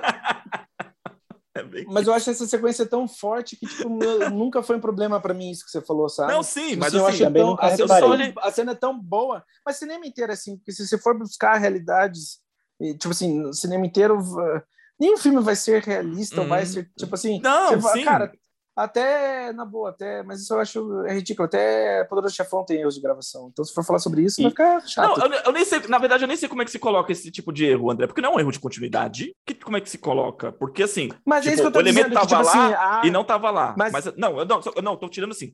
De geral, forma geral, como é que se dá? Qual o termo que se usa? para esse tipo de, mas de eu nem sei, mas eu não reparei nisso e não é um problema para mim sinceramente tipo assim ah não, é também porta, não. um vagão em frente não, também não, mas assim, mas é tipo assim, é tipo, é uma coisa você, você tá numa uma casa que tem uma janela, aí na cena a janela some, tipo, não tem mais a janela. Que tipo de, qual é, qual é o termo que se dá? Cinema? Eu não lembro, não, não, vou ter que revisar. Eu acho que é mais um erro, então, de gravação, talvez, mas eu não lembro desse erro específico. Eu não, nunca reparei no que você acabou de falar. Vou ter que revisitar agora para ver se eu vejo. E, e, o legal dessa, dessa cena ainda, para finalizar a minha parte, é que tá todo mundo ali, né? Quem tá assistindo e quem tá no trem torcendo pro Homem-Aranha. E aí, em determinado momento, ele ganha a luta. E aí, ele ganha a luta, tem aquele momento de, de acolhimento ali, de emoção. E já em seguida, é, você nem tem tempo para respirar, eh, você é, é, toma uma facada aí no coração quando o, o, o Dr. Octopus pega ele e, e, e você pensa aí, acabou o Homem-Aranha.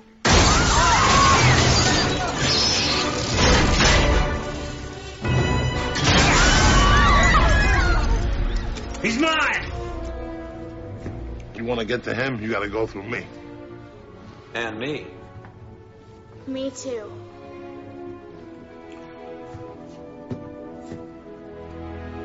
Very well.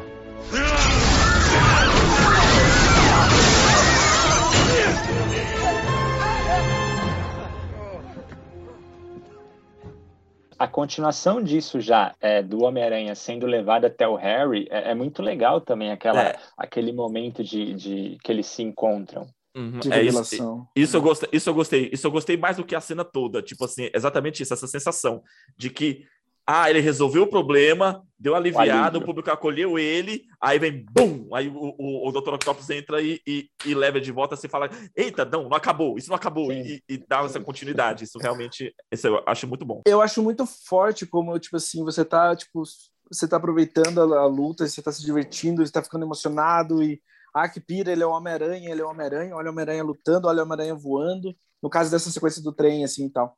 E daí, enfim, ele para o trem e naquele momento tudo para e ele é humanizado, tipo, ah, ele é só um garoto, ele é só um menino, ah, ele tirou a máscara, ah, não, ele precisa, tipo, não.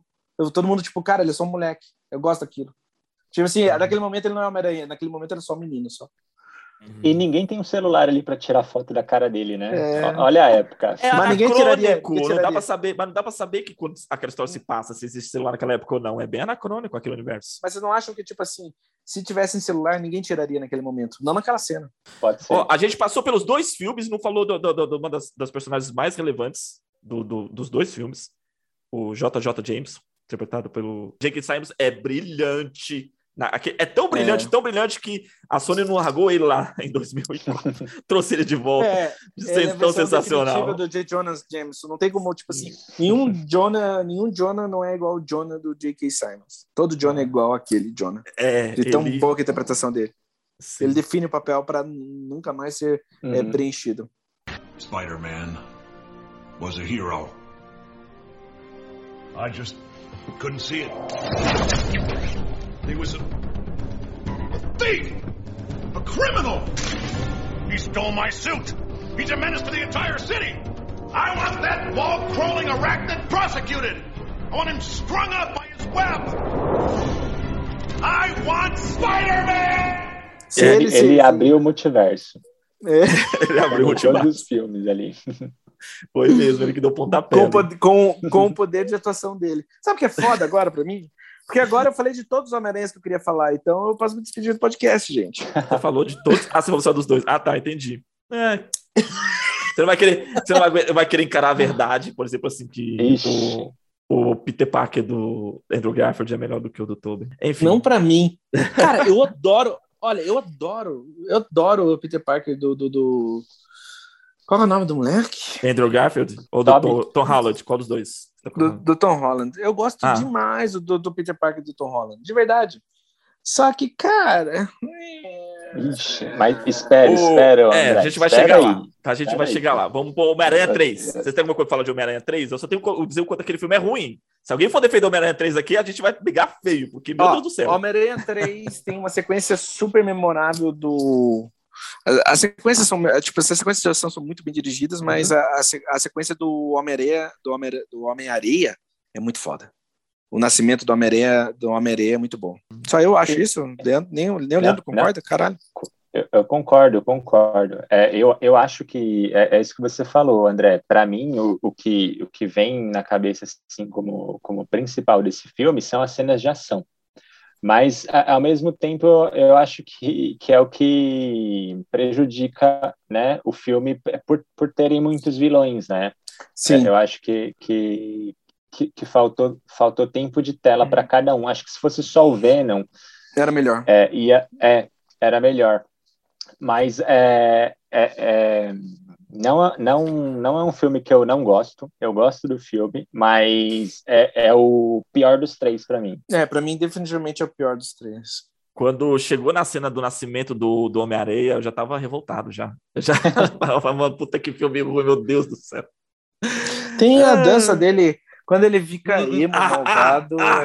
é foda. Mano, dá vontade de furar os olhos, assim, dá vontade de enfiar as, as, as, as mãos dentro dos olhos, assim, puxar. Meu Deus do céu, que cena ruim. Como é ruim Ó. aquela cena do emo. Mas, Mas deu um baita confronto. meme. É, virou um memezão, virou um memezão. Eu gosto do. Eu gosto do confronto dele com o James. Todas as lutas dele com o James Franco são boas. Ah, então, é, os efeitos ainda são bons, né? Eu- mas Eu eu, prefiro, eu prefiro, eu prefiro, eu prefiro. Não, a cena toda estruturada com a CGI ali, todo. Mas eu prefiro ainda Não, do mas é que- 2. Eu ainda prefiro do 2. As cenas do, de, de Não, mas ação é- eu ainda prefiro o 2.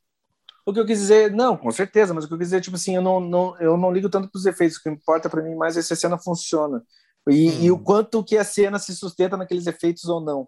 Porque assim, ai, sei lá, o Matrix Reloaded tem bonecos digitais, mas não são necessariamente um grande problema pra mim, sabe? Ao mesmo É que- tempo em que, tipo assim, você vê um, sei lá, se vê um Velozes Furiosos 2, talvez, e daí, tipo, não, é horrível Não. isso. É que, no. Matrix, é que no Matrix 2 faz sentido porque eles estão dentro de um mundo virtual, né? Você já comprou Não. a ideia de que aquilo não é real. já comprou a Não, ideia de não que aquilo não é real. sentido. Não, não faz sentido, porque, tipo assim, no Matrix 1, tudo não, não é tão sustentado no, no, no CGI e claramente envelhece melhor. Não, sim, sim. Tipo assim, Ah, enquanto, depende de cada efeito, depende de como é ut- utilizado, isso que eu quis dizer, sabe? Tipo assim, porque, por, por exemplo, nesse, se for entrar nesse assunto, o Homem-Aranha 3, o Homem-Aranha 3 tem o CGI melhor, mais avançado, mas é um filme muito pior. É uma pena. É uma Cara, pena. e é- aí querer ligar a história do arco do, do, do, do, do Homem-Areia com o tio Ben, aquilo ali ficou uma coisa. Ah, Aquele filme não funciona. não mesmo. Espetacular Homem-Aranha. Vixe. O primeiro é. Só isso, né? Espetacular Homem-Aranha. Não tem um. um- É. Quem é o diretor, André? o Sam Raimi eu considero um grande diretor e tipo e, e é muito bom ver ele dirigindo um filme de super-herói. Eu não ligo e não tenho certo, necessariamente apreço pelo diretor do espetacular Homem-Aranha, que é o Mark Webb. Mark Webb para mim não é primeiro tipo assim, os filmes dele eu não gosto. Eu gosto 500 dos dias com ela. Ah. Não acho um grande filme. Não, mas é um- eu não acho um grande filme. Mas é um filme gostosinho de assistir. Gostosinho é um é uma qualidade que vá lá, né, cara? Eu preferia comer uma coisa gostosa. É um filme Porque polêmico. é mais ou menos. Você assistiu mais de uma vez? Mas- mas- não. Não? Acho Mas que eu, eu assisti. tem, tem, não, não, não, não, mas tô ligado. Tem coisas boas no 500 dias com ela, com, é, 500 dias com ela. Uhum. Tem coisas boas. Hum. Mas vai lá, tipo assim, ó, o cara não é um diretor de ação. O cara não tem experiência com, com isso. Na época não tinha equipe da Marvel, unidade para dirigir as cenas de ação, como eles geralmente fazem. Porque daí tudo bem, eles dão trabalho para o diretor de um filme independente, mas daí eles dirigem, eles mesmos dirigem as cenas de ação. É, não tinha isso na época. Então, tipo, não tem ah, o aspecto tipo emocional e relacional, né? Tipo, os relacionamentos do filme até que funcionam. Mas é um filme bem ok, cara. É um filme bem É. ok. E não tem. E as cenas de ação são esquecíveis. Não, tem, tipo, nada do espetacular Homem-Aranha que, tipo assim, nossa, aquilo foi. Nada. Ele é um- uma canvas branca pra mim, assim. Só o videoclipe de- dele caindo do prédio, assim, aquela cena de introdução no começo só. E é de primeira pessoa ele pulando no prédio. Só. Tá, então, mas essa, essa é a sequência inicial do 2, né? Não É do 2?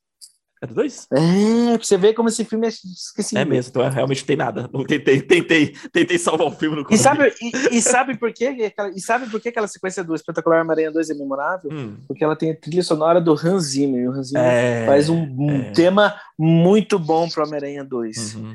Porque de resto, gente do céu, Sim. o Espetacular Homem-Aranha 2 também não tem. Ah, O, o, o Rino lá, o rinoceronte Era. do Paul Giamatti é horrível. O, do Andy Verde é horrível. Muito. O Electro é horrível. O Electro é uma piada. Sabe o que Não, sabe todos, que os, todos os é- vilões são uma piada. Até o próprio lagarto. Sabe, o- sabe o que, que é maravilhoso do Espetacular Homem-Aranha 1 e 2? Hum. A Emma Stone. A Emma Stone, Sim. ela está Uhum. excelente como Gwen Stacy, porque aquela atriz é uma puta atriz, então ela sempre tá bem. Então ela, tipo assim, ela é por isso que o aspecto tipo, de relacionamento funciona. Porque, tipo assim, os dois são bons atores, então é gostoso de ver eles em cena, mas de resto, devia ter sido uma Exatamente. comédia romântica, porque filme de super-herói é bem fraquinho. Okay, okay, okay, okay, okay. I gotta tell you this one thing. I gotta tell you this one thing, and it's it's about the, the vigilante and the car thief. All right? Oh, okay. No, no, no, no, no. Don't, no, don't, no. Okay, no. Forget that. I'm not gonna talk about. It. I'm gonna talk. I'm gonna talk about me. Okay? What about you? It's impossible. I, I wish I could just. I can't. It's hard to say. Just No, oh, I know. say. What? What? What?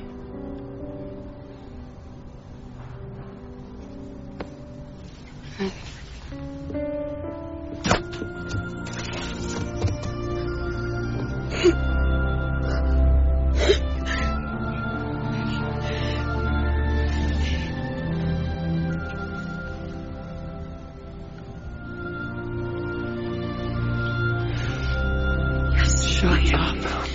justamente isso. Eu acho que o ponto positivo desse filme é a relação do, do Peter com, com a Gwen. Até, até por isso, por serem bons atores, né? Aquela cena em que ela morre, não, não é mais spoiler porque já tem 50 anos o filme, é, aquela cena que ela morre, mesmo você não gostando do filme, você fica impactado pela atuação dos dois ali, né? Sim. E, e ela é muito carismática, né? Então perder Muito. aquela personagem é pesado. Sim. Muito mais que a Mary Jane. É, e, Do e- primeiro filme. É. aham, e assim, a química dos dois, a química dos dois funciona muito bem. Do, do Garfield e Uhum. da, da Emma Stone. Você se importa com aquele casal. Por mais que, assim, cara, a história é ruim.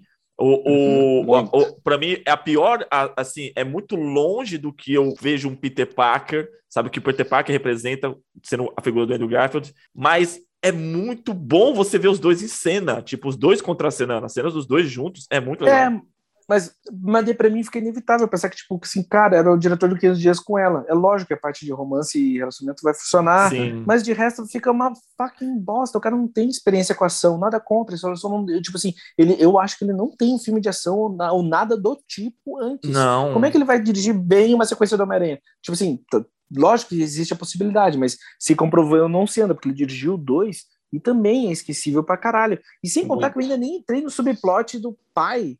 O pai do Peter cara, Parker ser um cientista.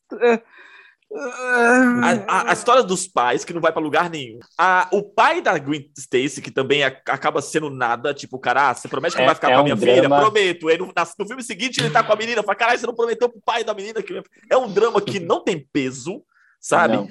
É, cara, e assim, a, a Emma Stone, o personagem dela é muito bacana, mas ela ser a menina que sabe tudo também fala assim. Vamos lá, né? Não dá, né? A menina tem que ter essa resposta para tudo. Ela, ela tem a chave que abre todas as portas. Ela sabe ligar a, usina é, elétrica. Meu, a menina sabe tudo. Também não força. Uma coisa, beleza, você não vai jogar pra moça em perigo, mas também jogar ela pra ser a, a, a mente mais poderosa daquele universo, não dá, né? Ah, eu não tenho problema com isso. Para, deixa.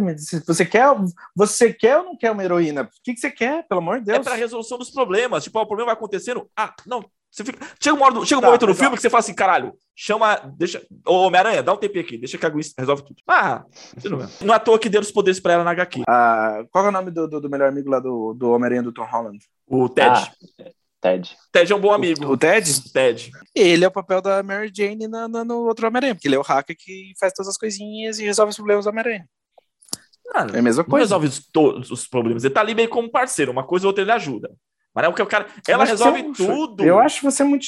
Ela Eu acho você muito chato com as personagens femininas. Não, Eles estão é? É dando poder eu- pra ela. Não, mas é que tá, Eles mas tão- dá o poder dentro do que faz sentido na história. Tipo assim, eu vou ter um É, problema mas- mas, ela E tudo, ela é uma tudo, cientista tudo- brilhante. Não, ela é estagiária, Mas não é ela é uma cientista- estagiária.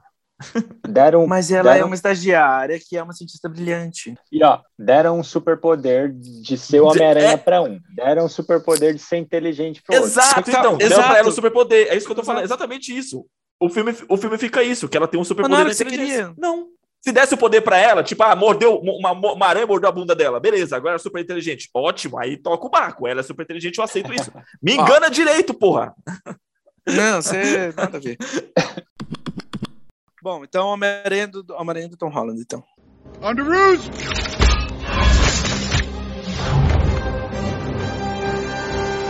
Nice job, kid. Hey, everyone. o Homem-Aranha do Tom Holland, ele tem bastante vantagem em relação aos, aos demais, porque, assim, eles não refazem a origem de novo, não tem tio Ben, a- todo mundo já Sim. sabe, já entendeu? Então, já, é- é- isso é vantagem que pode colocar ele num outro momento, certo? E a outra vantagem dele é, tipo assim, não cometer os mesmos erros que foram cometidos nas versões anteriores. Então, é, é um, é um que já parte com uma certa vantagem. Tem outra vantagem também aí. Ah, Uma grande vantagem desse Homem-Aranha é que ele tá no universo Marvel. Exato. Ele é introduzido no, ele é introduzido na Guerra Civil. A origem dele é uma conversa com o Tony Stark de três minutos. Essa é a origem dele. Sim. Whoa, you're the Avengers! What are you guys doing here? Thor, Hulk, good to finally meet you guys. You'd be more handsome in person. Iron Man! Hey, what are you doing robbing a bank? You're a billionaire. E é uma das coisas que eu mais gosto nesse, nessa versão é justamente isso, assim, de que o, a gente falando daquela questão de, de- que expressa nos quadrinhos, e para mim, assim, o que o Homem-Aranha, o que o Homem-Aranha é hoje E a forma como a Marvel trabalha ele, a MCU trabalha ele para ele ser, tipo, um símbolo para essa molecada, tipo, ser, um, ser, um, ser um, certo, de certa forma, né? Representar essa molecada, eu acho muito bacana, porque isso tem a ver com os homens dos quadrinhos. Ele, quem, quem lia os quadrinhos olhava assim e falava, putz, esse cara é igual a mim. Tipo, é, é bem isso. Essa que é a pegada, para mim, assim, mais sensacional do Homem-Aranha, do personagem em si. Por que, que ele, porque ele é um ícone da cultura pop, sabe? Que o que me, o que me deixa um pouquinho chateado, revoltado com a questão do Tobey Maguire. Porque o Tobey Maguire é baseado no Superman. O Superman é aquele, aquele cara perfeito e tal, apesar do, do Tobey Maguire ser um personagem que você também olha assim e fala assim, mano, não tem muito querendo ser esse cara. Mas ele como Homem-Aranha, você fala assim, mano, o cara é perfeito, o cara é super forte, o cara salva a mocinha, o cara salva o mundo. Fala, cara, eu quero ser esse cara. O moleque olha assim e fala assim, eu quero ser esse cara. Né? Eu quero ser esse super-herói. Mas o Homem-Aranha mesmo, que o Tom Holland faz bem, é justamente o contrário. É, é um, um moleque, um moleque tentando ser herói, e todos os moleques olham e falam assim, putz, ele é igual a mim. Tipo, não é o que quero ser ele, ele que é igual a mim. E isso que para mim torna o personagem grandioso dentro da, da cultura pop, dentro do, do, que ele foi criado, entendeu? Olha, eu, eu acho que isso que você falou aí para mim, Léo, é, é um dos meus problemas com o filme. Porque eu, me incomoda muito a dependência do, do, Tom Holland com o Tony Stark. Parece que se não fosse o Tony Stark, ele não ia conseguir fazer nada. É. E, mas isso é o personagem, é Gui. Isso é o personagem. Então, mas eu, eu, é, é o, que eu, o que eu tenho para te dizer que vai te surpreender. Eu gosto ah. do Tom Holland como Homem-Aranha. Eu, eu sei que você gosta. Do Homem-Aranha. Mas o, essa dependência do, do, Tony Stark, o Homem de Ferro é um personagem que eu não gosto. Uhum. E aí, uhum. quando o primeiro filme, você tem uma participação direta do Homem de Ferro. O segundo filme, você tem uma participação direta ali, é, todo mundo de luto por causa do, do Homem de Ferro. Você tem o vilão envolvido com a história do Homem de Ferro. E, e aí eu, eu não consigo criar empatia com esse Homem-Aranha. Eu, particularmente, eu gosto, eu gosto da figura paterna do Tony Stark. Porque eu, eu acho que o Peter Parker precisa de uma figura paterna. Sim. Mas Faz e parte. eu não gosto. Eu não tenho problemas com a, a dependência dele, do Tony Stark. Meus, meus problemas com o primeiro Homem-Aranha Talvez eu acho que tipo, é meio chato, eu acho meio saco cheio, tipo assim, toda trama gira em torno do Homem de Ferro, nos dois Homem-Aranhas, né? Tipo assim, o Homem de Ferro sempre é toda questão, assim, tipo... É porque ele é a série é... do universo Marvel, né? Tipo, o universo mudou Sim. depois do Homem de Ferro. O mundo mudou, tenho... o mundo depois do Homem de Ferro, dentro daquele universo, né? Existia um mundo antes do, do Homem de Ferro, um mundo depois do Homem de Ferro. Mas, assim, em relação ao personagem, Gui, só de, só de curiosidade, é, tá na banca esse mês o último volume de, de uma saga do Homem-Aranha chamado Restos Mortais. É uma saga de 10 edições. Nessa saga de 10 edições, o Homem-Aranha precisou da ajuda do Duende Verde para derrotar um vilão, precisou da ajuda da Ordem da Teia, que é as outras versões do Homem-Aranha, tipo a, a Ghost, é, a, a Space, como é que é? A Stacy Ghost, que é a Gwen Stacy da outra geração, do Homem-Aranha do Max Morales, da Mulher-Aranha, e depois quem mais? O Doutor Estranho ajudou ele. E no final da, da, da saga, quem salva ele é a Mary Jane. Esse é o, esse é o Homem-Aranha, sabe? É ele. Tipo, ele quer. Ele, tenta, ele, é um herói, ele é um exemplo, mas ao mesmo tempo assim, essa dependência que torna ele ser um cara. É, é, é, ele é um cara do coletivo. É isso. É. Ele é o cara que sempre tá, tá precisando e tá ajudando os outros. Ele não, ele não resolve os problemas sozinho. Ele sempre tem que estar tá com, com, alguém assim. Como, como, é que ele, como é que ele fala pro Tony Stark? I'm, I'm all about the little guy. É sobre o homem, o homem comum. Né? Ele não é da... Não é, tipo, um herói nacional. Ele é herói da comunidade. Uhum. Sim, eu sou o, o amigo da vizinhança. Eu sou o cara que tá ali ajudando todo mundo. Mas falando do primeiro filme do Homem-Aranha, só do primeiro filme do Homem-Aranha, eu acho eu gosto do vilão do, do, do, Michael Keaton. Eu acho que e a cena para mim mais memorável do filme é o, o, o, o baile de formatura, eles indo pro baile de formatura e a conversa com, ah, com, com, é. com o personagem com o Vulture. Qual que é o importante? Com a Abutre, com o personagem do Abutre. Para mim é de longe a melhor cena do filme. Eu confesso que a primeira vez que eu vi o filme também eu me emocionei quando é a cena que o prédio cai em cima dele e ele pede ajuda e não tem ninguém para ajudar ajudar ele. Eu me emocionei naquela cena, eu acho muito boa. Mas tirando isso, é tipo assim, ainda para mim é um filme do, do, universo Marvel e todo mundo.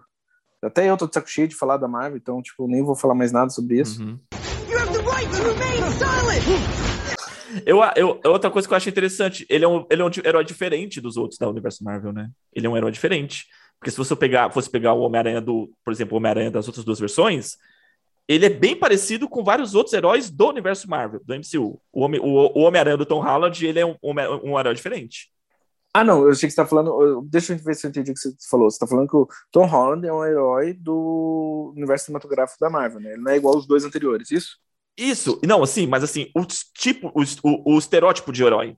Por exemplo, o Tobey Maguire, o Homem-Aranha Tobey Maguire é semelhante ao Homem de Ferro, o estereótipo de herói, sabe? O cara que resolve tudo, o cara que, que tá ali, que derrota o vilão, que é, que é odiado por todo mundo, que, que tem inimigos. O Homem-Aranha não é esse herói, entende? O Homem-Aranha Ah, entendi. Entendeu? Entendi, entendi, entendi. Tá. Sim, concordo. É, e sabe uma vantagem que eu, eu, eu vejo do o Tom Holland em comparação com os outros Homem-Aranhas? É que você indo assistir o filme do Homem-Aranha fora do multiverso, do, do universo da Marvel, você sabe como o filme vai acabar, né? Você sabe que o Homem-Aranha vai acabar ali matando o vilão e tal. Com o Tom Holland, isso é diferente. Eu- esse segundo filme acaba de um jeito que eu jamais é, esperaria o, o Homem-Aranha sendo revelado né, para todo mundo. Então, e ainda mais agora com essa possibilidade aí, possibilidade não, essa realidade do, do, do multiverso, é, o Homem-Aranha, você vai assistir o filme no cinema, você não sabe como vai acabar, porque ele pode morrer no próximo filme e pode aparecer um, um Andrew Garfield num quarto filme do Homem-Aranha para substituir ele. o... essa questão que você falou da identidade é uma coisa que eu, eu- me dei conta agora, de como isso também rola no, no filme, e essa questão do, do Homem-Aranha, da- a gente tá falando das relações dele, até com os, com os vilões, né? Com os antagonistas, a relação dele é uma relação meio de um tanto quanto próxima, porque o Abutre sabe a identidade dele também no primeiro filme, né? E, e, e, e- se posiciona a não revelar. Meio que, tipo, ele ganhou o respeito do, do, do, do, do- Peter Parker, né? E fala assim, não, não- vou revelar. É, mas isso, mas isso é bem inerente ao super-herói em si, né? Esse é bem um traço do Homem-Aranha. Tipo, os- Tipo assim, ele, ele, ele, não, ele não mata os vilões, ele tem. É complicado. Sim, e tem, Essa, e tem essa relação que, tipo assim, não é um cara, não é igual o Batman, que ninguém sabe a identidade, entendeu? Tipo, todos os vilões do Homem-Aranha sabem a identidade do Homem-Aranha. E, e esses Sim. vilões, eles são, eles são pessoas também, né? É, é, Uhum. Eles podem mudar de opinião, eles, eles, eles têm sentimentos. É diferente, por exemplo, de um vilão espacial. Sim, e por mais que eu goste muito da atuação do Alfred Molina e dele como Dr. Octopus, principalmente visualmente, as cenas são incríveis, mas para mim, os vilões do, do, do MCU, do Homem-Aranha, tanto o Abutre quanto o, o, do O Mistério, são bem mais construídos, tem mais camadas, são vilões com, com mais escopo, tem bem mais peso, os dois. Esse segundo filme com, com o Mistério, eu, eu acho sensacional. É, todo, todos os quadros de, de, de ações, é, de, de ação, eles são, são muito bons. O que me incomoda é só o fato do, do Mistério estar ali por causa do Homem de Ferro.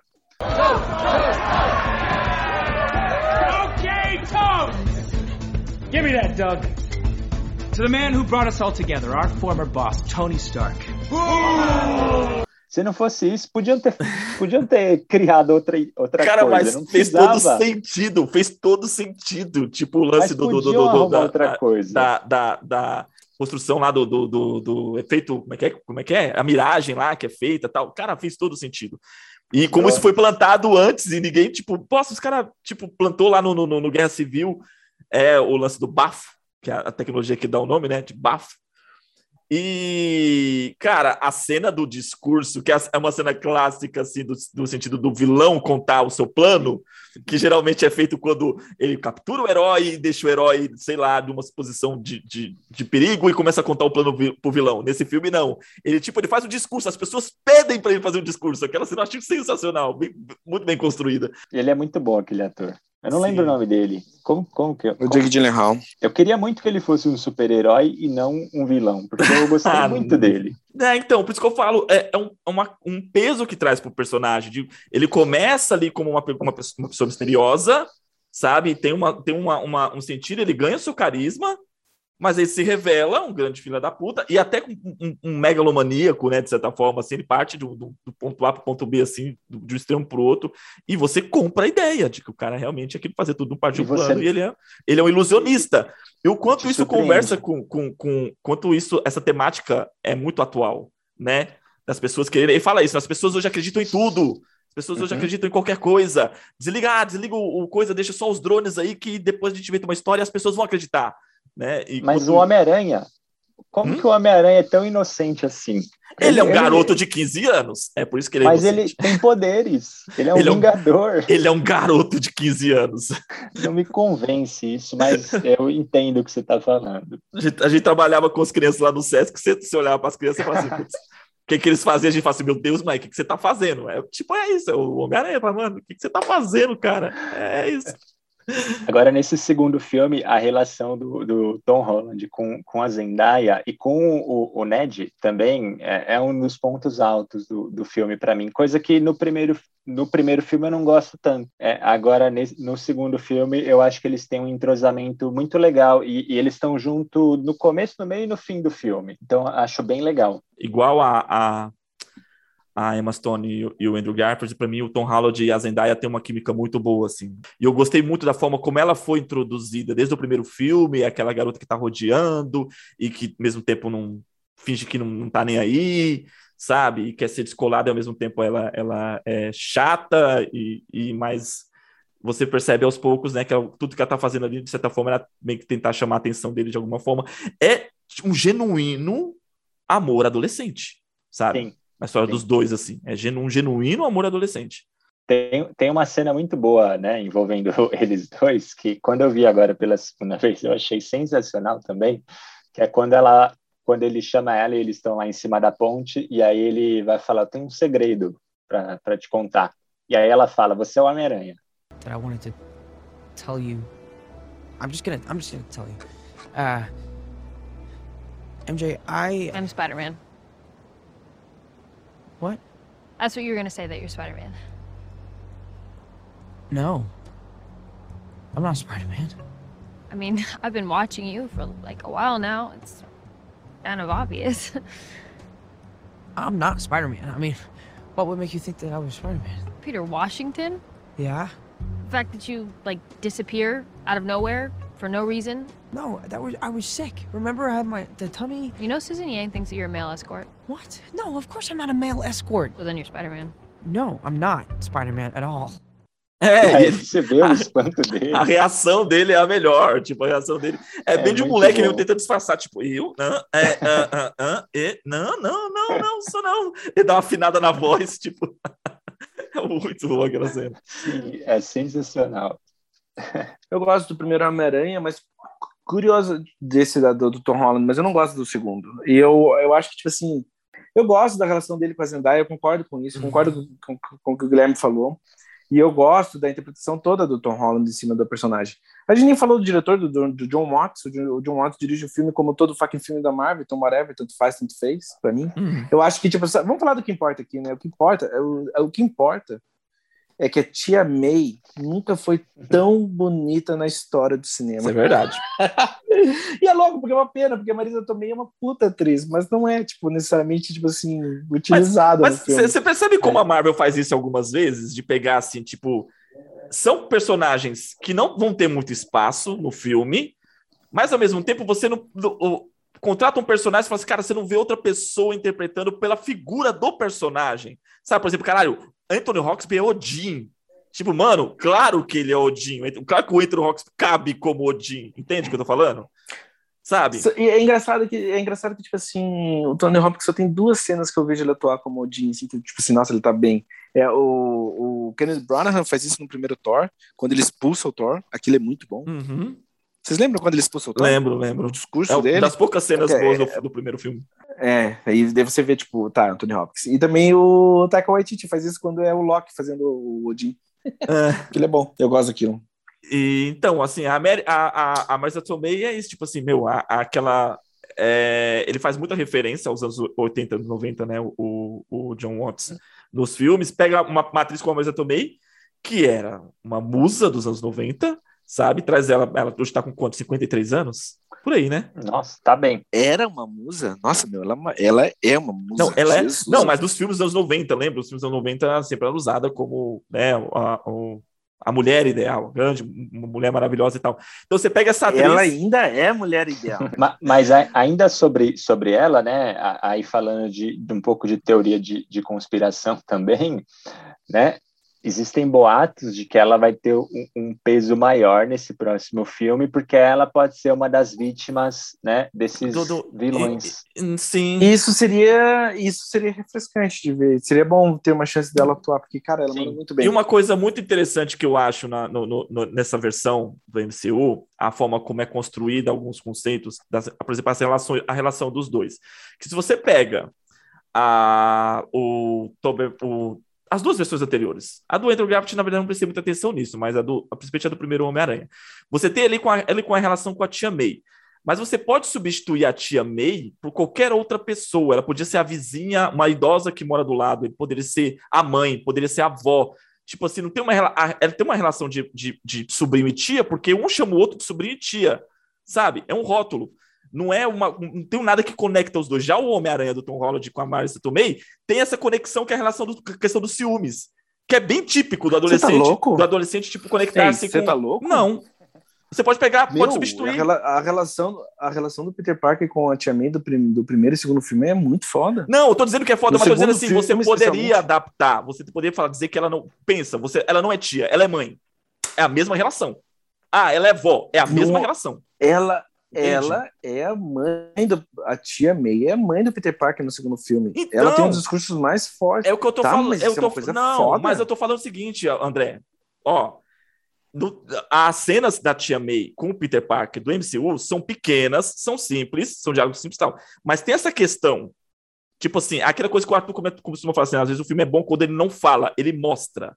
Então ele mostra a relação da tia May com, com, com Peter Parker na questão dos ciúmes, que é típico da relação do adolescente que tem uma tia gata de meia idade, sabe? Desse ciúme juvenil. É, ele mostra assim, isso, okay. não precisa explicar. E aquilo, e aquilo já define a relação dos dois. Aquilo você entende? É uma relação de sobrinho mas... e tia. É isso que eu tô falando. Tá, mas eu, eu não tô dizendo que, que a relação do outro é diferente. Ou pior, quer dizer, inferior. Poderia... É inferior, ok. Mas é, porque a mesma coisa poderia ser dita no primeiro e segundo filme lá do Homem-Aranha, porque também tipo, fica bem claro que eles são pais dele, assim, de primeira. No primeiro. Pela maneira como eles tratam. No primeiro Homem-Aranha. Sim, então. Tipo assim, ó, não volta pra casa. É. Não, é muito claro. Não, assim. É que eu só. É que, tipo, não, é que eu também tô pensando assim, cara, eu acho. Eu acho o segundo Homem-Aranha muito chato tudo. Eu acho chato as lutas. Não, a, a, cena da ponte, você acha eu... aquela sequência da ponte? Chata. Chata? Eu Nossa, chato. eu acho sensacional. A, toda a sequência de ação da, da ponte, dele enfrentando os drones. Cara, eu acho. A, o, Cara, eu acho chato. A cena eu acho, eu acho muito bacana. Eu gosto também. E a cena da ilusão, que o mistério prende na ilusão. Aquela cena também é muito bacana. É isso que eu ia falar. É isso que eu ia falar. Como é que, tipo assim, eles conseguiram fazer pra mim um mistério? Sabe qual é o verdadeiro mistério da Maranhão 2 pra mim? Como eles conseguiram fazer um filme com um vilão que, tipo, toda a pira dele é ilusão e a transformação da realidade ser chato pra caralho. Chato na uhum. cena, visualmente chato. É um filme meio fucking chato, sabe? É. é só meio. Não é. Não é. Não é. É, eu gosto. É só meio chato. Eu gosto. Eu, eu não tô dizendo que. Eu não disse que eu odeio. Eu, mas eu, eu vou dizer, pra, exemplo, eu acho chata as cenas com os monstros lá. A cena dos monstros, mas, a da a água lá em Veneza, a da, da, da de é Praga é, é, chata, eu concordo, é chata. Mas a cena da ponte dele contra os, os, os drones e a cena da, da, ilusão, eu acho ela muito bacana. Acho muito bem construída. Todas, muito... ó, eu vou, eu, a última coisa que eu vou falar: todas as cenas de ação do, do Homem-Aranha do Tom Holland fora do segundo Homem-Aranha, tipo assim, fora do, eu quero dizer, tipo assim, no Guerra Civil, no Guerra Infinita, no Ultimato, são mais memoráveis do que o segundo Homem-Aranha. Uh... Sabe? Tipo assim, as lutas que ele tem na Guerra Civil, ah. que as piras que ele faz nos outros. É só tipo assim, eu acho de volta. De volta não, né? De volta para casa, né? Hum. Eu acho de volta para casa meio chato, velho. Puta, eu não gosto desse filme. ah, eu gostei muito mais do, do, segundo do que do primeiro. O primeiro foi um filme. De verdade? Que, pois é. é. Eu não gosto da da, da, da parte de, de, de, relacionamento ali do Peter no primeiro filme, não gosto do Ned no primeiro filme. O, o, o vilão, o Abutre, não, não, não é um cara que me, me deu medo. Eu acho que se não tivesse Homem-Aranha, a polícia ia conseguir matar ele com, com uma arma. Mano, mano, para mim é o contrário. Eu, eu gosto do primeiro, mas eu não gosto do segundo. Para mim, o Michael Keaton me dá medo. o Michael Keaton da vida. Ele é o mais É o ameaçador. Ele é mais ameaçador. Ele é bem mais ameaçador. Meu, ele pega uma arma, ele pega uma, uma, uma 38 e aponta pra um garoto de 15 anos. Tipo assim, mano, você não vai ter medo desse cara, sabe? Ah, o Homem de Ferro ia salvar ele. Mas assim, Ó, e, ó, e tem isso também, tem isso para mim também, tipo, o Tom Holland para mim tem os dez- o Homem-Aranha, ele tem os 18, né? 17, 18, 17. pera, o não 15 ator, anos. o ator, A o personagem. personagem tem 15 anos. Ele fala isso pro, Meu, ele fala isso é- pro Tony Stark na ponte. Tony Stark, Do you know that I was the only one who believed in you? Everyone else said I was crazy to recruit a 14 year old kid. I'm 15. No, this is where you zip it. All right, the adult is talking. Tem 16 no segundo. Caramba, meu. Nossa, a partir, do, a partir do terceiro filme, eu não consigo ver muito o Tom Holland fazendo Homem-Aranha do jeito que é, sabe? Você tem que mudar. De barba. Acho que- Acho que esse, acho que vai ser o último. Acho que esse, esse vai ser o último filme dele. Mas assim, o, uma coisa que o Gui comentou do- em relação ao primeiro, eu percebo que muitas, muitas pessoas têm uma certa dificuldade com o primeiro, e o que eu, eu percebi de conversa com as pessoas era o fato de que assim, o primeiro ele dá uma esticada no. no, no não, não, não tem muita evolução do personagem, entende? No primeiro filme. Tem quase nada. Né? É uma situação. O primeiro filme é uma situação. Não, você, você tem no, no, no, no- nos- nas versões anteriores, cara, nos primeiros 30 minutos de filme, tio, ele ganha poder, ele era um garoto comum que ganha poder, tio Ben morre, ele veste outro uniforme, veste outro uniforme e, e salva não sei quem. Nos primeiros 30 minutos tem um monte de coisa acontecendo. Nesse primeiro filme, cara, não tem nada acontecendo, sabe? Isso pra mim não, não diminui o filme, mas eu entendo que as pessoas não gostaram por esse motivo. Que fosse, cara, o filme não acontece nada. E, e também tem, tem muito do, do daquilo, né? Do, do apego. Porque se mostrassem, né, o, o tio Ben morrendo e tal, o pessoal ia reclamar. E aí cortam isso para fazer um- um- uma outra apresentação ali do Homem-Aranha, e aí o pessoal sente falta, porque, ah, esse aqui não é o meu Homem-Aranha, o Homem-Aranha que eu, que eu tô assistindo. E aí Uhum. tem, tem esses dois pontos. Sim. É, mas assim, eu gosto, eu gosto dessa estrutura. Para mim, lembra muito a- as HQs, sabe? Tipo, a- cada, cada HQ é isso, é 40 páginas você lendo uma situação. Então o filme acaba sendo, para mim, ilustra muito dessa forma, assim.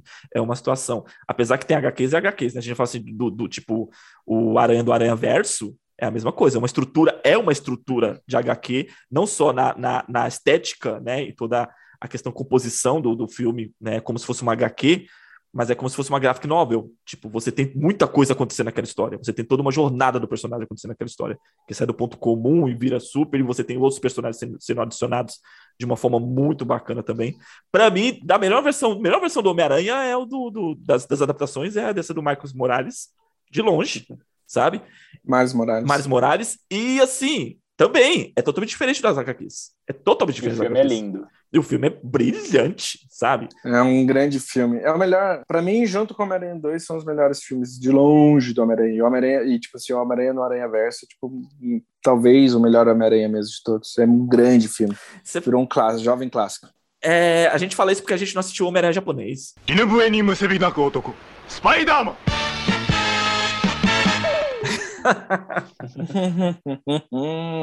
ah, eu, eu acho, eu acho o Homem-Aranha no, eu acho Homem-Aranha no Aranha Verso tão forte que, tipo assim, pra mim ele merecia até um podcast por si só, sabe? Eu acho um filme. Boa. Hum. E o Homem-Aranha do Aranha Verso é brilhante porque tem Nicolas Cage, amigo. É como o Homem-Aranha New É muito. É, é, é, muito louco. Aquele, aquele filme, tipo assim, acerta em fucking tudo, cara. Não tem nada. É, é, um recheado de grandes ideias e todas funcionam. É foda. Uhum. É foda. Sim, sim. E aquele filme, aquele filme ele se arrisca e ele é muito feliz no se arriscar. Assim, ele faz uma coisa diferente e funciona. E vai ter o 2, né? É. Por isso que eu espero, eu espero que esse Homem-Aranha de longe de casa não seja um Homem-Aranha que junte todos os aranhas, porque eu quero ver isso no Homem-Aranha do- no Aranha Verso 2. Deixa essa ideia pra quero ver o animação. Tobey Maguire. Não quero. não- Eu quero ver o Pra que Tobey escrever uma, Maguire? uma, Eu o Tobey Maguire pançudo? Aquele cara nunca fica pançudo, ele faz yoga e dieta vegana, assim, nunca vai acontecer. Sei lá. Mano, e, cara, é, é doideira, né? Pra sair um pouquinho e mantendo no assunto. Cara, como é que a internet pirou com esse negócio do, do, do, do, do, do- do trailer do Homem-Aranha? Tipo, cara. E assim, ó, ó, sabe o que eu tava sentindo? Vendo alguns comentários, vendo algumas publicações, publicações de sites na internet. Sabe o que aconteceu dia 7 de setembro com, a, com o rolê do, do Bolsonaro lá e o golpe que ele não deu? Não teve uns caras que fizeram um vídeo e postaram na internet dizendo que ah, estamos agora em estado de sítio, e isso, Uhum. agora o Brasil, os- os- expulsamos 11 do Supremo. Não teve os caras que fizeram isso? Pra mim, os fãs do Homem-Aranha na internet estão desse jeito, cara. Então, tipo, tô inventando uma realidade paralela, sabe? De que ah, fizeram um monte de pôster, montagem de pôster com o Tobey Maguire, o Andrew Garfield e o Tom Holland juntos. E a galera tá pirando. Fala, mano, sabe? e assim, ah, e todo dia sai mais uma teoria, mais uma nova teoria, e teoria. Cara, que doideira. O último foi do, do, do o ator que fez o Venom no Homem-Aranha 3, André, que ele fazia Dead Seven Show. Como é que é o nome daquele ator? Topher Grace. É, ele postou no Twitter, né, dizendo que, ó, vou contar só pra você. Eu tô no próximo filme. zoando! Tipo, claramente o cara tá zoando. Ele falou assim: ó, o filme é assim, eu enfrento o Tom Holland. O Tom, Tom Holland, não, o, o Tom.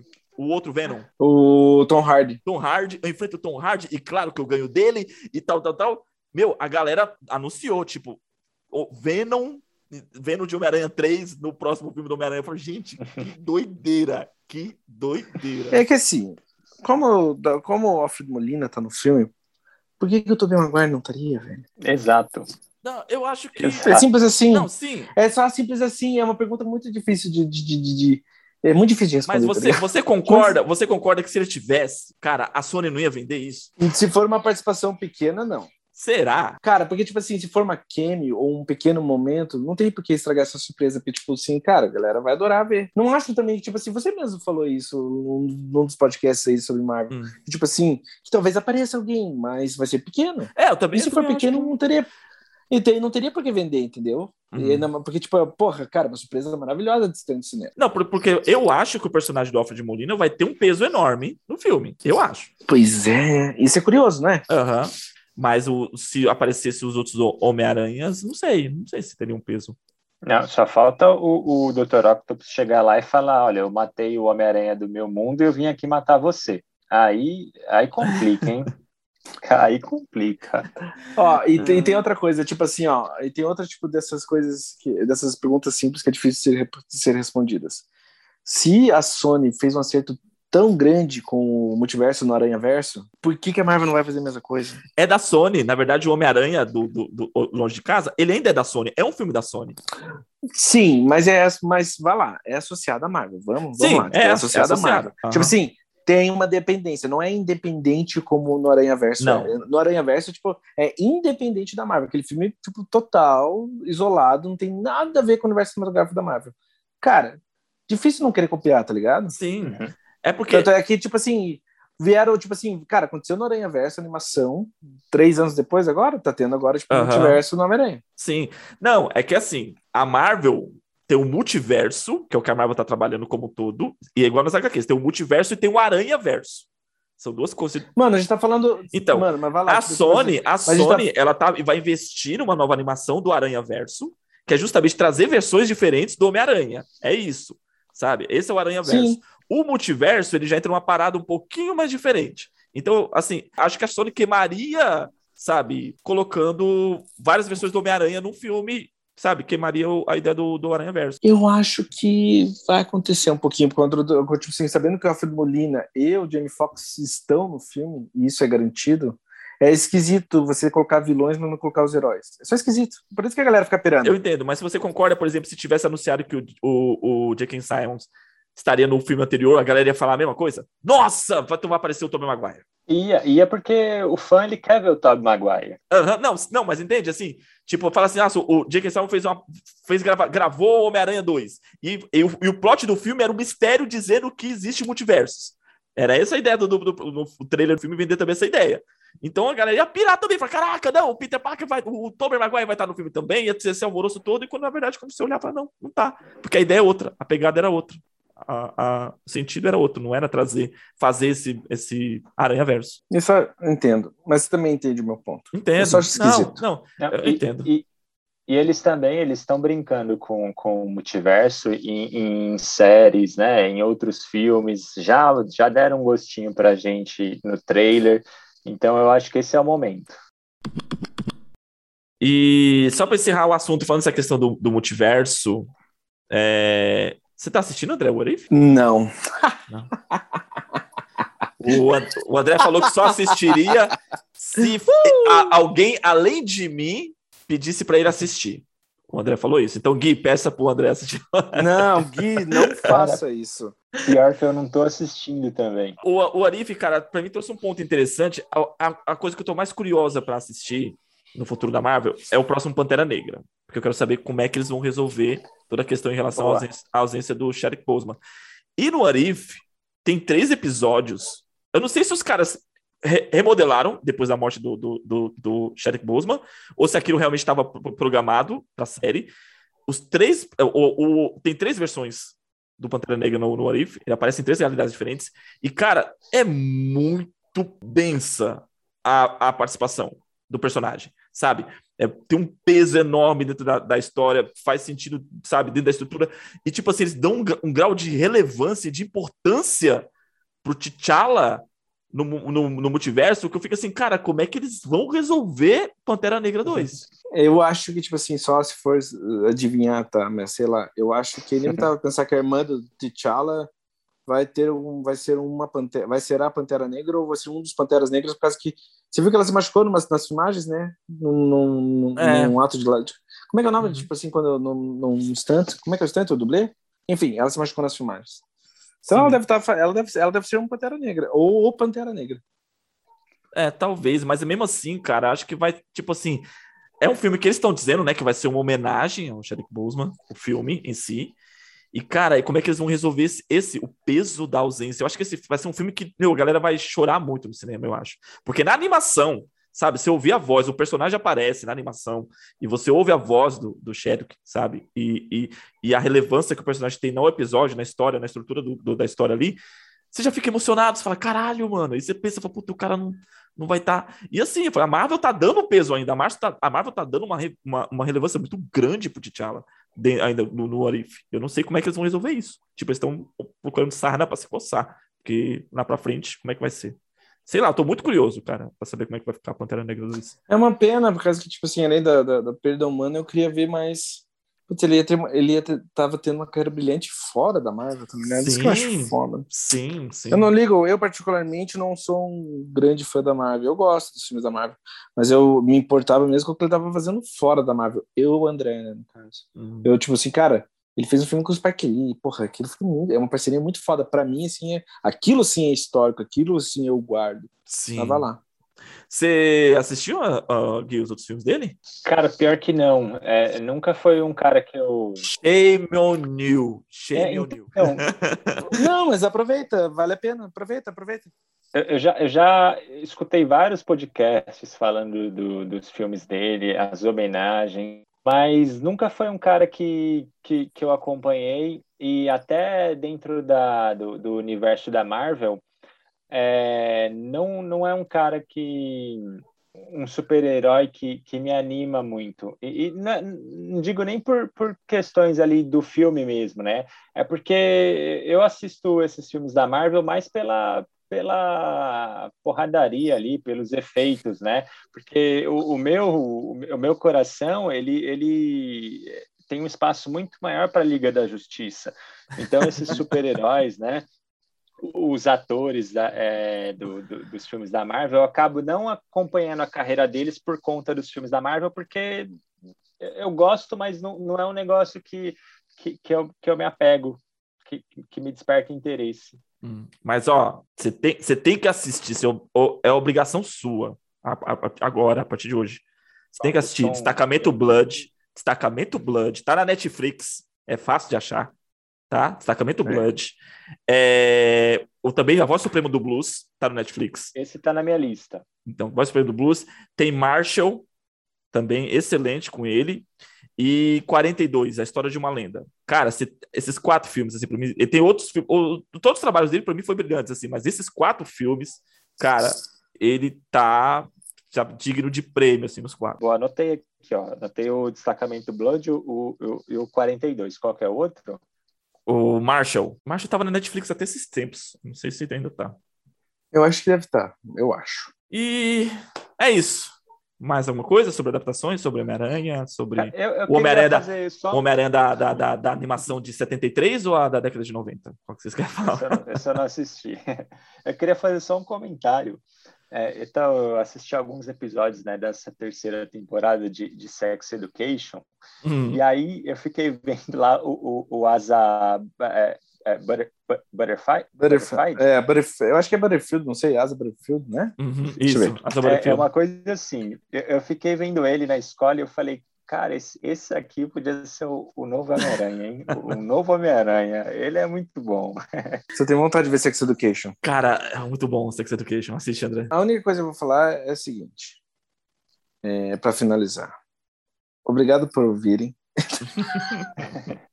Obrigado. é, e mandem sugestões, mandem comentários. E eu vou ficar levemente decepcionado se Tobey Maguire, Andrew Garfield ou até mesmo Charlie Cox, que faz o Demolidor no, na, na Netflix. Da onde saiu aparecer- isso, meu Deus do céu? se eles não. Se eles. Se nenhum desses três aparecerem no novo filme do Homem-Aranha, eu vou ficar meio decepcionado. Eu não vou mentir, eu vou ficar.